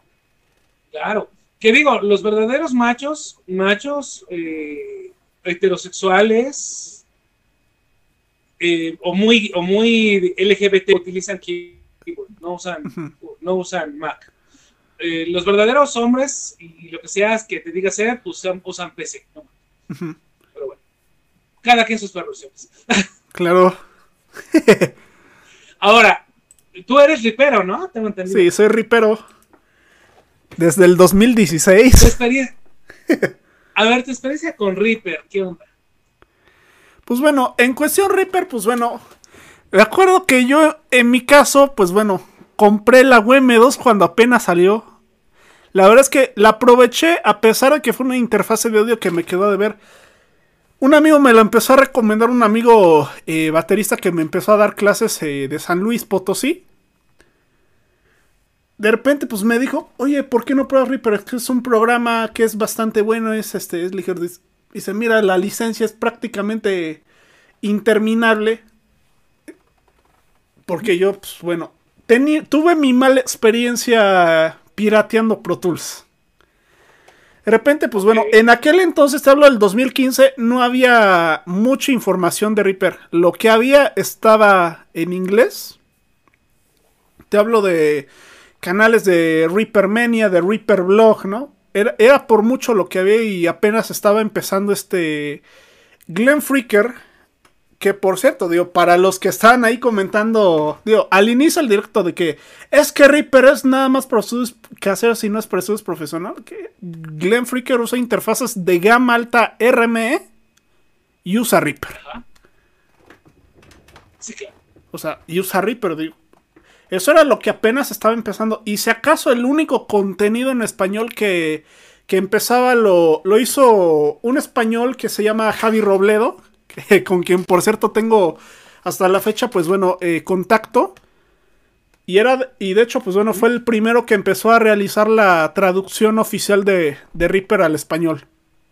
Y hasta, y digo, hasta la fecha se sigue eh, lanzando el, se siguen lanzando las traducciones ahí de Reaper al, al español ahí eh, de, parte de Javi. Y digamos que todos en sí, la comunidad Ripera, digo, desde un principio eh, siempre ha sido una comunidad bastante buena porque entre... Somos como el buen samaritano. O sea, entre todos, entre todos prácticamente nos ayudamos. Es muy raro, o sea, muy, muy, muy raro ver, este, ver un pleito ahí en la comunidad de Reaper. Pero prácticamente los ah, que, los primeros que empezamos a, utilizar Reaper, vamos, este. desde hace, te hablo de hace como seis años o más. Empezamos prácticamente. Desde hace como seis años o más tiempo. La mayoría empezamos prácticamente a utilizar Reaper. Eh, prácticamente gracias también a la contribución que hizo Javi. Que si X canal es mejor. O sea, discúlpame. Pero la mayoría de los riperos le debemos culto y pleitesía a Javi Robledo, pero por su chamba que hizo. En, cuestión de aprender a traducir eh, el programa de Reaper. Ya las cuestiones técnicas, digo, muchos las tuvimos que aprender o por fuera, o por gente que utilizaba otros softwares, o por gente eh, que de plan, que vamos, o sea, veíamos eh, por mucho contenido en inglés. La mayoría de los. La mayoría de los que empezamos a utilizar. Eh, pues Reaper de una forma un poco más tarde. Ok. Digo, mi experiencia fue este. Fue bastante buena. Al principio, en la cuestión visual, digamos, Reaper no me gustaba. Ya de repente, por ahí del 2018, finales del 2018, inicios 2019, ya empezó poco a poco a mejorar muchísimo lo que viene siendo ahí su, su parte estética.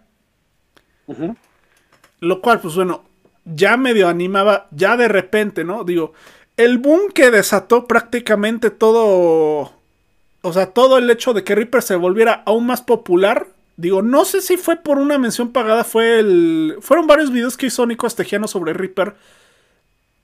Porque de hecho, pues estaba. Porque, digo, él usa Cubase. O sea, desde hace ya bastante tiempo cuando estaba empezando a implementar lo de audio para músicos, ¿no?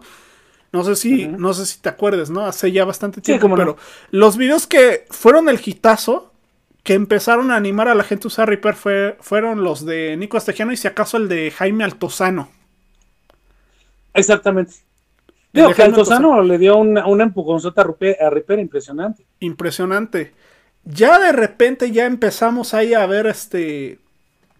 Ya más cosas. De que ya más gente se empezaba a meter, más gente quería empezar a utilizar Reaper. Dije, pues bueno, voy a aplicarme, voy a meterme a foros de de por sí. No me gusta publicar tanto en los foros de Reaper, pero me gusta mucho pues ahí ver el chisme, a ver qué novedades hay. claro ver ahí qué novedades hay.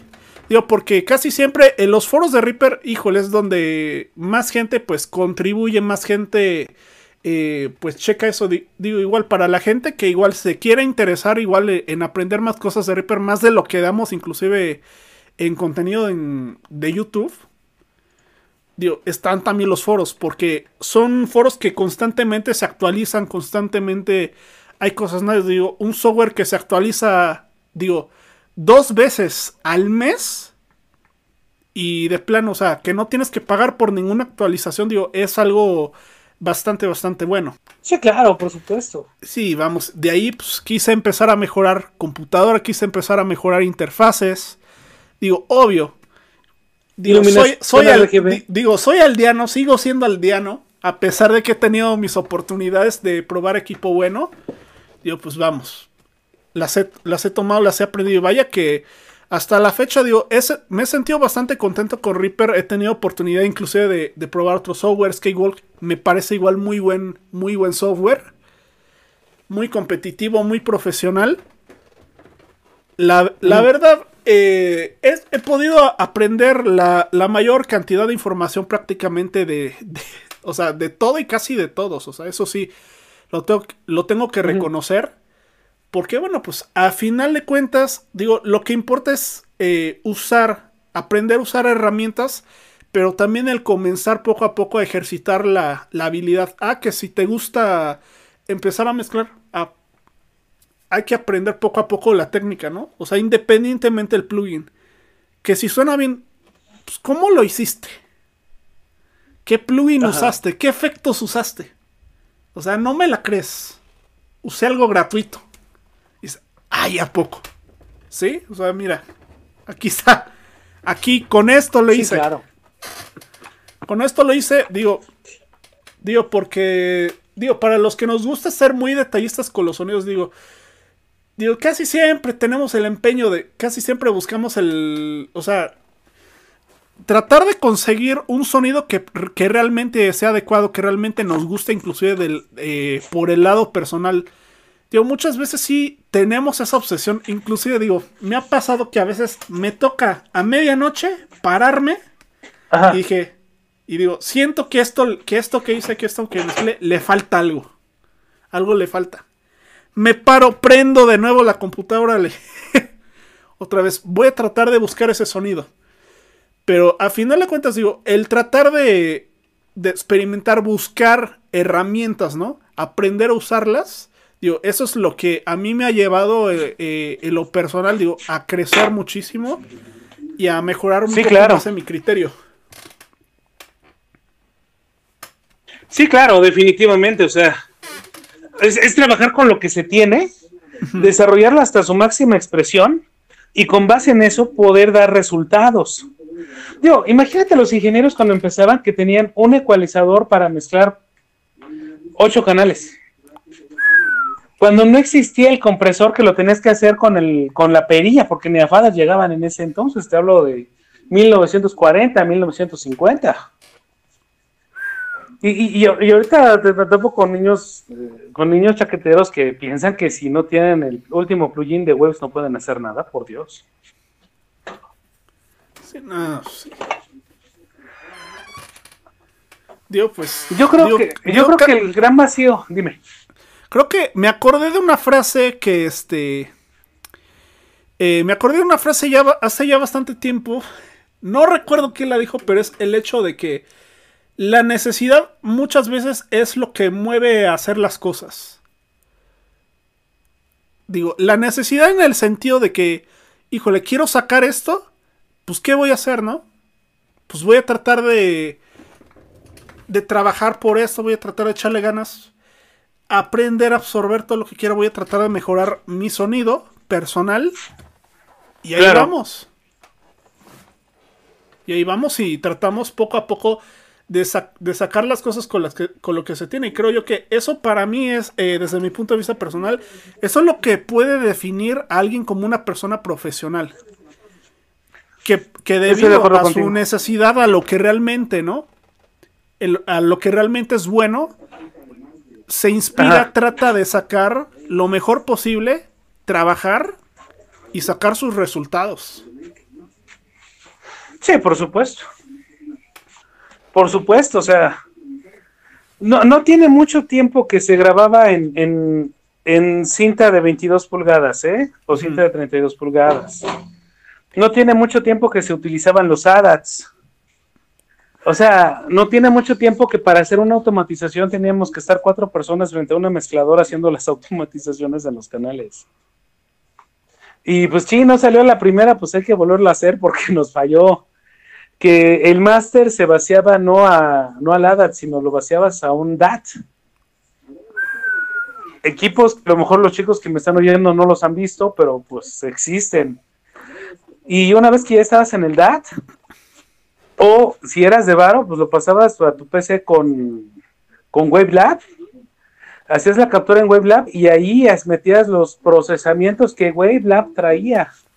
Porque usar, usar este Waste era hiper carísimo y solo los, la gente de Varo lo podía hacer. podía tener. Y los que no éramos de Varo, pues mete un, consíguete un aparato llamado Finalizer, consíguete un ecualizador paramétrico, consíguete lo que puedas de fierros y haz, haz tu master para que el cliente quede contento y satisfecho con su encargo.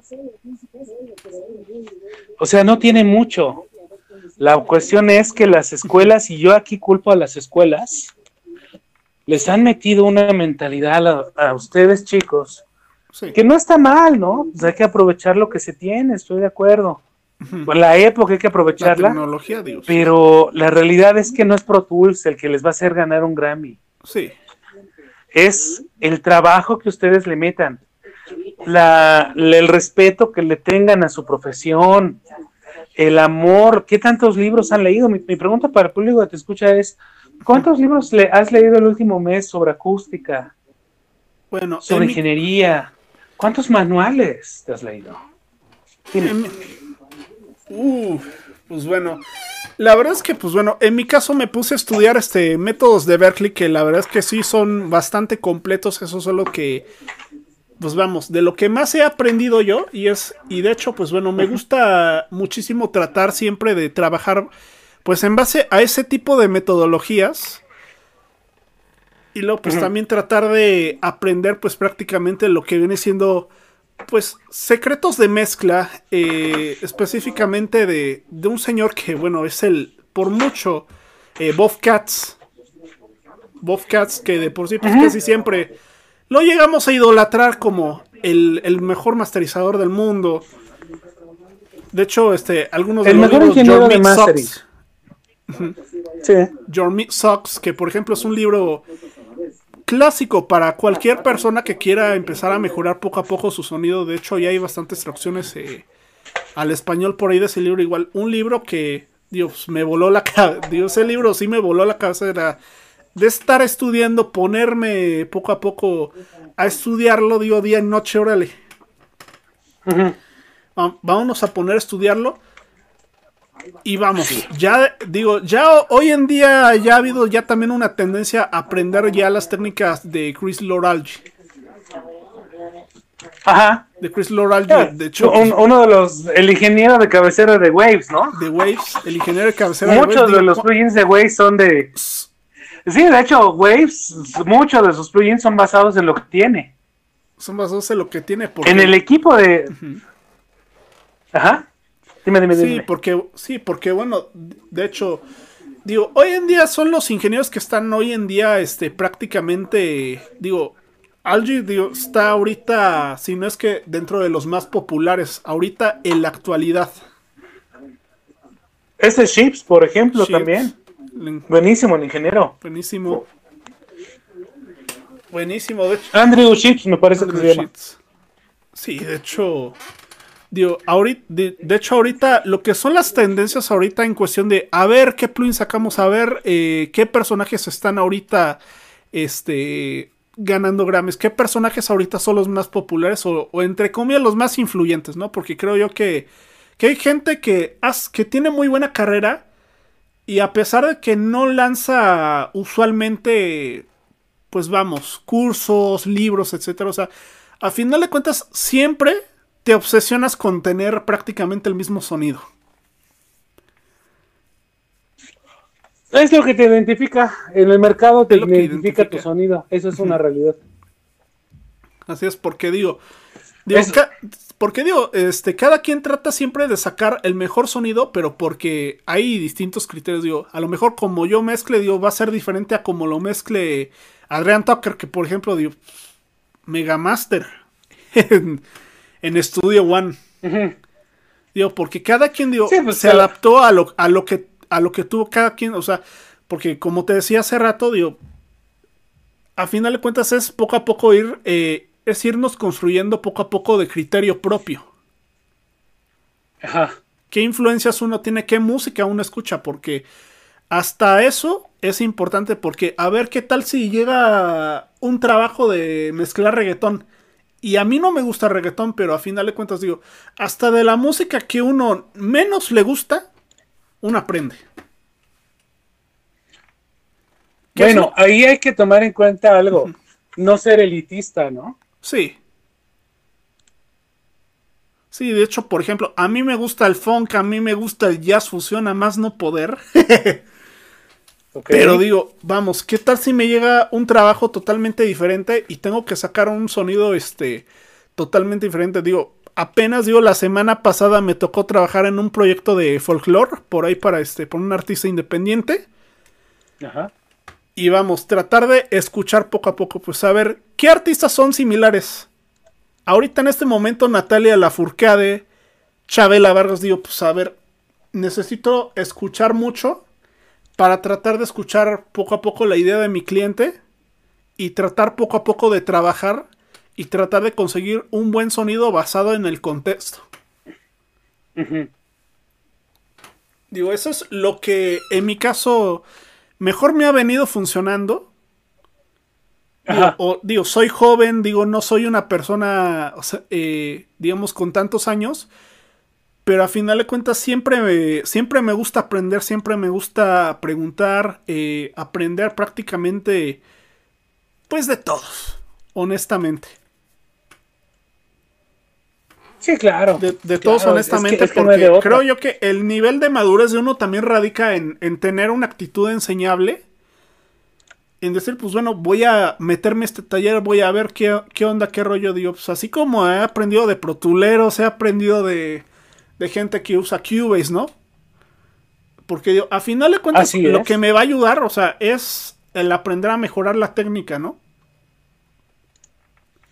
Pues es que al final el, procedimiento, digo, por ejemplo, Pro Tools, el 101 que te venden en el curso, me da risa porque es lo que vienen haciendo en Cubase, o sea, es lo mismo que haces en cualquier DAO. Sí. O sea, no hay variable, es que hay esa técnica, no, o sea, esa técnica ni es secreta, o cuando te dicen es que el secreto, güey, no es secreto, métete a estudiar, pues estudia, o sea, gran parte de las, de las técnicas que tenemos de grabación de Mesli y eso, vienen, existen desde hace más de 40 años. Sí. O sea, ya que lo implementas en tu DAO y que, por ejemplo, ¿te acuerdas que compré el Nano Control 2, ¿no? Con el que he estado trabajando. Sí. Este, el NanoControl lo uso para mezclar en, en pero también lo uso para manejar Contact, lo uso para manejar este Spectrasonic. Sí. Ahorita estoy viendo para OBS sirve para... Hasta para controlar o OBS sirve. La pregunta es, exacto. Entonces la pregunta más bien es, este, ¿qué tanta hambre tienes? Digo, de Reaper también vi algunas cosas mononas que me gustaron de mezcla. y que las llevas a, a, a, K-Walk y que te suman mucho. Yo creo que es el, dejarte enseñar la humildad, creo que estás hablando de esa palabra que, que causa un aspecto de escosor. Sí, porque está el, el sentido de ese, el humilde, dice, pues, órale, órale, humíllate, eres un mendigo esclavo. No, o sea, pues es el tener una actitud enseñable, o sea, aprende de todos igual hasta de quien te diga, es que le faltó reverb a tu bombo. dije, ah, bueno, pues gracias por el detalle, ¿no? Voy a tratar de mejorar esto, ¿no? Sí, ahora, ojo, cuidado con esa falsa humildad también, ¿no? Porque ahí entra tu experiencia como ingeniero y dices, no, pues, o sea, en géneros, en géneros mexicanos, en tu vida vas a meter rever en un bombo. Sí. En tu vida.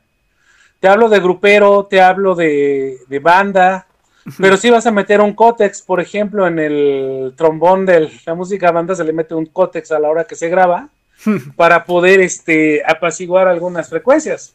O sea, es la realidad, así se graba. Sí. Este, en música pop, por ejemplo, hay, bombos que sí van con reverb. Ahí entra mucho lo que te decía hace rato. Escucha. Chicos, escuchen su música. Escuchen con qué trabajan, porque eso es lo que les va a abrir la puerta. Escucha a los máster, a los ingenieros. Puedes trabajar en un estudio, métete a trabajar en un estudio donde, donde seas gato certificado, seas gato del gato del gato. Porque vas a aprender mucho y no llevas la carga económica de que se echa a perder algo. Sí. Ese sería como que mi, punto, ¿no? Ábrate. Sí. Ulías Oribe, ábrete, caramba. Déjate. pues mi estimado amigo, te debo de pues. dejar porque ya los deberes de aquí del hogar me, me jalan a, hacer algunas cosas. Sí, ahora sí nos extendimos este, un buen porque llevamos, chale, ya más de un, tres horas. tres horas. Sí, sí, sí, o sea, conmigo. A lo, a lo mejor de aquí sacamos varios videos, a lo mejor del, directo. Porque digo, estos son temas que, que, a que varios de ustedes inclusive tienden a preguntar bastante. Digo, ya hay videos, pero digo, para también darnos un punto de vista totalmente diferente igual. Digo, vamos a vamos a tratar de meterle inclusive edición al directo. Vamos a tratar de sacar varios videos, digo. Porque creo yo que este tipo de temas igual, o sea, convienen bastante para la gente que nos escucha, para la gente que está interesada también en aprender, inclusive también, pues el hecho de que Enrique, o sea, alguien de experiencia, también nos esté compartiendo su experiencia, su conocimiento, el sensei Digo, pues es algo que pues, creo yo que, digo, los, los que se quedaron eh, al final del directo, digo, entendemos, igual y todo. Igual, véanlo inclusive mientras van y lavan trastes, mientras lavan la ropa, inclusive, ¿no? O mientras cocinan ahí. Escuchen, ¿no? Escuchen porque creo yo que este, que este tipo de experiencias, este tipo de conocimiento, o sea, siempre, eh, siempre es valioso. Así es. Así es, mi estimado Díaz. Tienes toda la razón. Y pues despidiendo, eh, le mando un abrazo fuerte a toda tu comunidad. Gracias, amigo, por haber invitado. Sale pues. Juntos Me retiro, les mando un beso a todos. eh, recuerda algo, Pro Tools, lo vuelvo a decir y siempre lo diré, que igual es mil veces mejor que Pro Tools. este, y creo que ahorita Reaper se la mata Pro Tools también. También. Pro Tools no es la octava falacia, es sencillamente un éxito de mercadotecnia, un éxito de un mercado que ha sido invadido y ha sido obligado a digerir un software. Que hay muchos intereses atrás. Avid es una de las marcas, para mi criterio, más mafiosas que hay. Sí. Porque o estás con ellos o te tachan de que no eres profesional, de que te falta, de que los grandes. Eso es mentira. Los grandes producen en lo que sea, ganan Grammys en lo que sea, porque lo primero que tiene que haber es talento, lo segundo conocimiento y ya la herramienta es lo de menos. Sí, de hecho los ingenieros de audio mexicanos que, que apenas ganaron un Grammy creo el año pasado, pues usaban Reaper.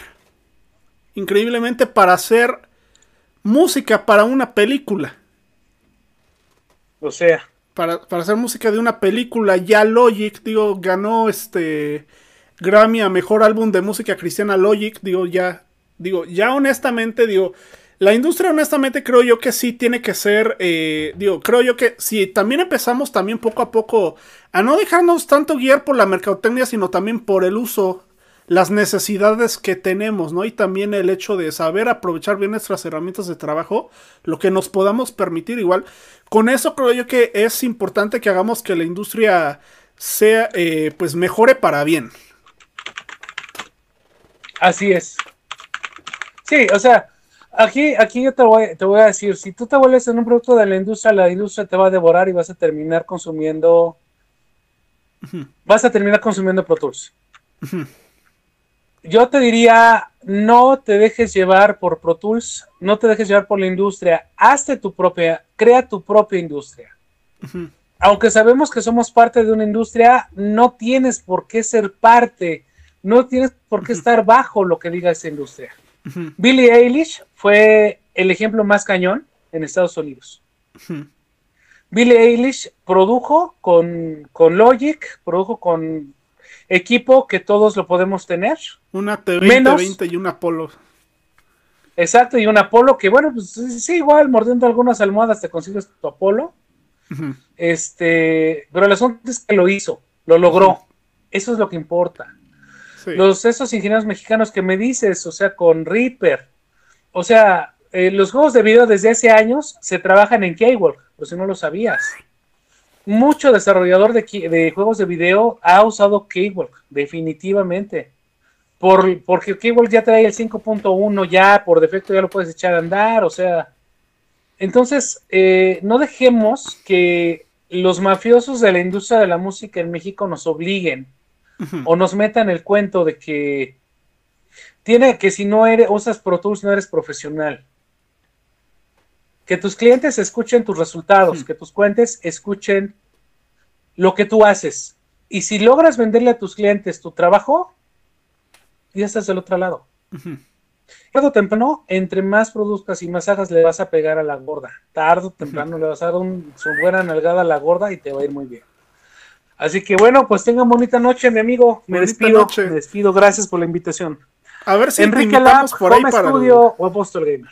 A ver, a ver si luego te invitamos a un tier list hablando sobre mejores interfaces económicas por ahí para hablar prácticamente, si no es que de todos los modelos sabios y por haber por menos de 500 dólares. Claro que sí, amigo, con mucho gusto. con este, mucho gusto. Y con el buen también Abraham Wall, que también este. Pues igual tenía ganas por ahí de este. ahí teníamos por ahí la idea y dije, pues bueno, vamos a invitar. De hecho, te quería invitar. ¿Desde cuándo? Y digo, pues bueno, pues ahora es cuando por ahí para dentro de unos días, a lo mejor para. A ver si la próxima semana lo armamos. Ah, perfecto, perfecto. Avísame y armamos Pancho, ¿sale? Este próximo viernes. Lo armamos el próximo viernes entonces. Sale, Estoy pues. al pendiente, me, late. Sale pues, mi estimado Guillermo. Estás muy bien, abrazo fuerte. Gracias, ahí mi estimado Enrique.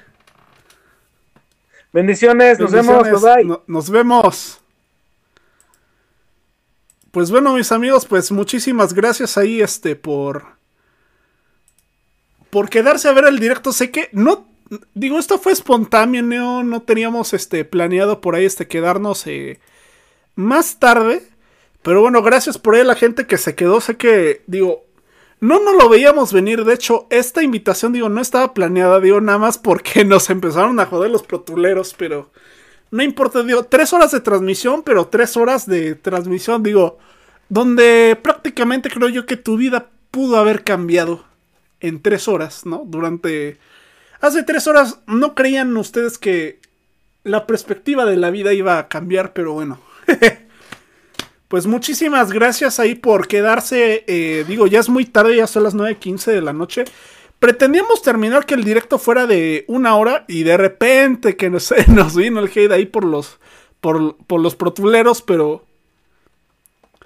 Digo, Enrique y yo ya les dimos ahí un cachetadón, ya bastante gente, inclusive bastantes suscriptores ahí empezaron a opinar igual. Pues muchísimas gracias por ahí por el apoyo ahí, este... De todos ustedes ahí. Gracias, en verdad. Suscríbanse al canal, digo, esto vamos, digo, si ustedes empiezan a ver videos a lo mejor dentro de las próximas semanas, eh, hablando sobre, sobre lo mismo que vieron en el directo. Igual no se enojen, pero creo yo que vale la pena igual seguir compartiendo. Vamos a tratar de sacar shorts, eh, videos seguidos igual de esta. Igual de este directo que empezamos. Que, que, hicimos que la verdad se puso bueno. Se puso muy bueno el stream. Eh, digo, no hubo tanta participación en el chat, pero da igual. Da lo mismo, da lo mismo. Pero en verdad, gracias por ahí por quedarse. Eh, Enrique, pues igual gracias por ahí. Por, eh, por aceptar la invitación. Igual vamos. Igual armamos el time list eh, pronto. Seguido vamos a invitar también al buen Abraham Wolf. Tremendo productor de Ciudad Juárez. Que por cierto ya colaboró también hace unos cuantos, hace, hace, algún tiempo por ahí con mi primo, con un gran primo que tengo que es bajista. Y pues bueno, gracias por cierto por quedarse. Denle like, manita arriba. Compartan el directo por ahí, aunque sé que ahora sí me cedí un poquito con las groserías. No era mi intención, pero créanme que... Ni modo, tenemos que decir las cosas tal cual y como son. Tal cual y como yo, como muchos de ustedes, pues las hemos podido ver por ahí últimamente. Entonces, pues bueno, gracias por ahí por este por escuchar el directo, las palabras de, del sensei del audio, Enrique Lava. Así que bueno, pues muchísimas gracias y por cierto, nos vemos hasta la próxima. Bye.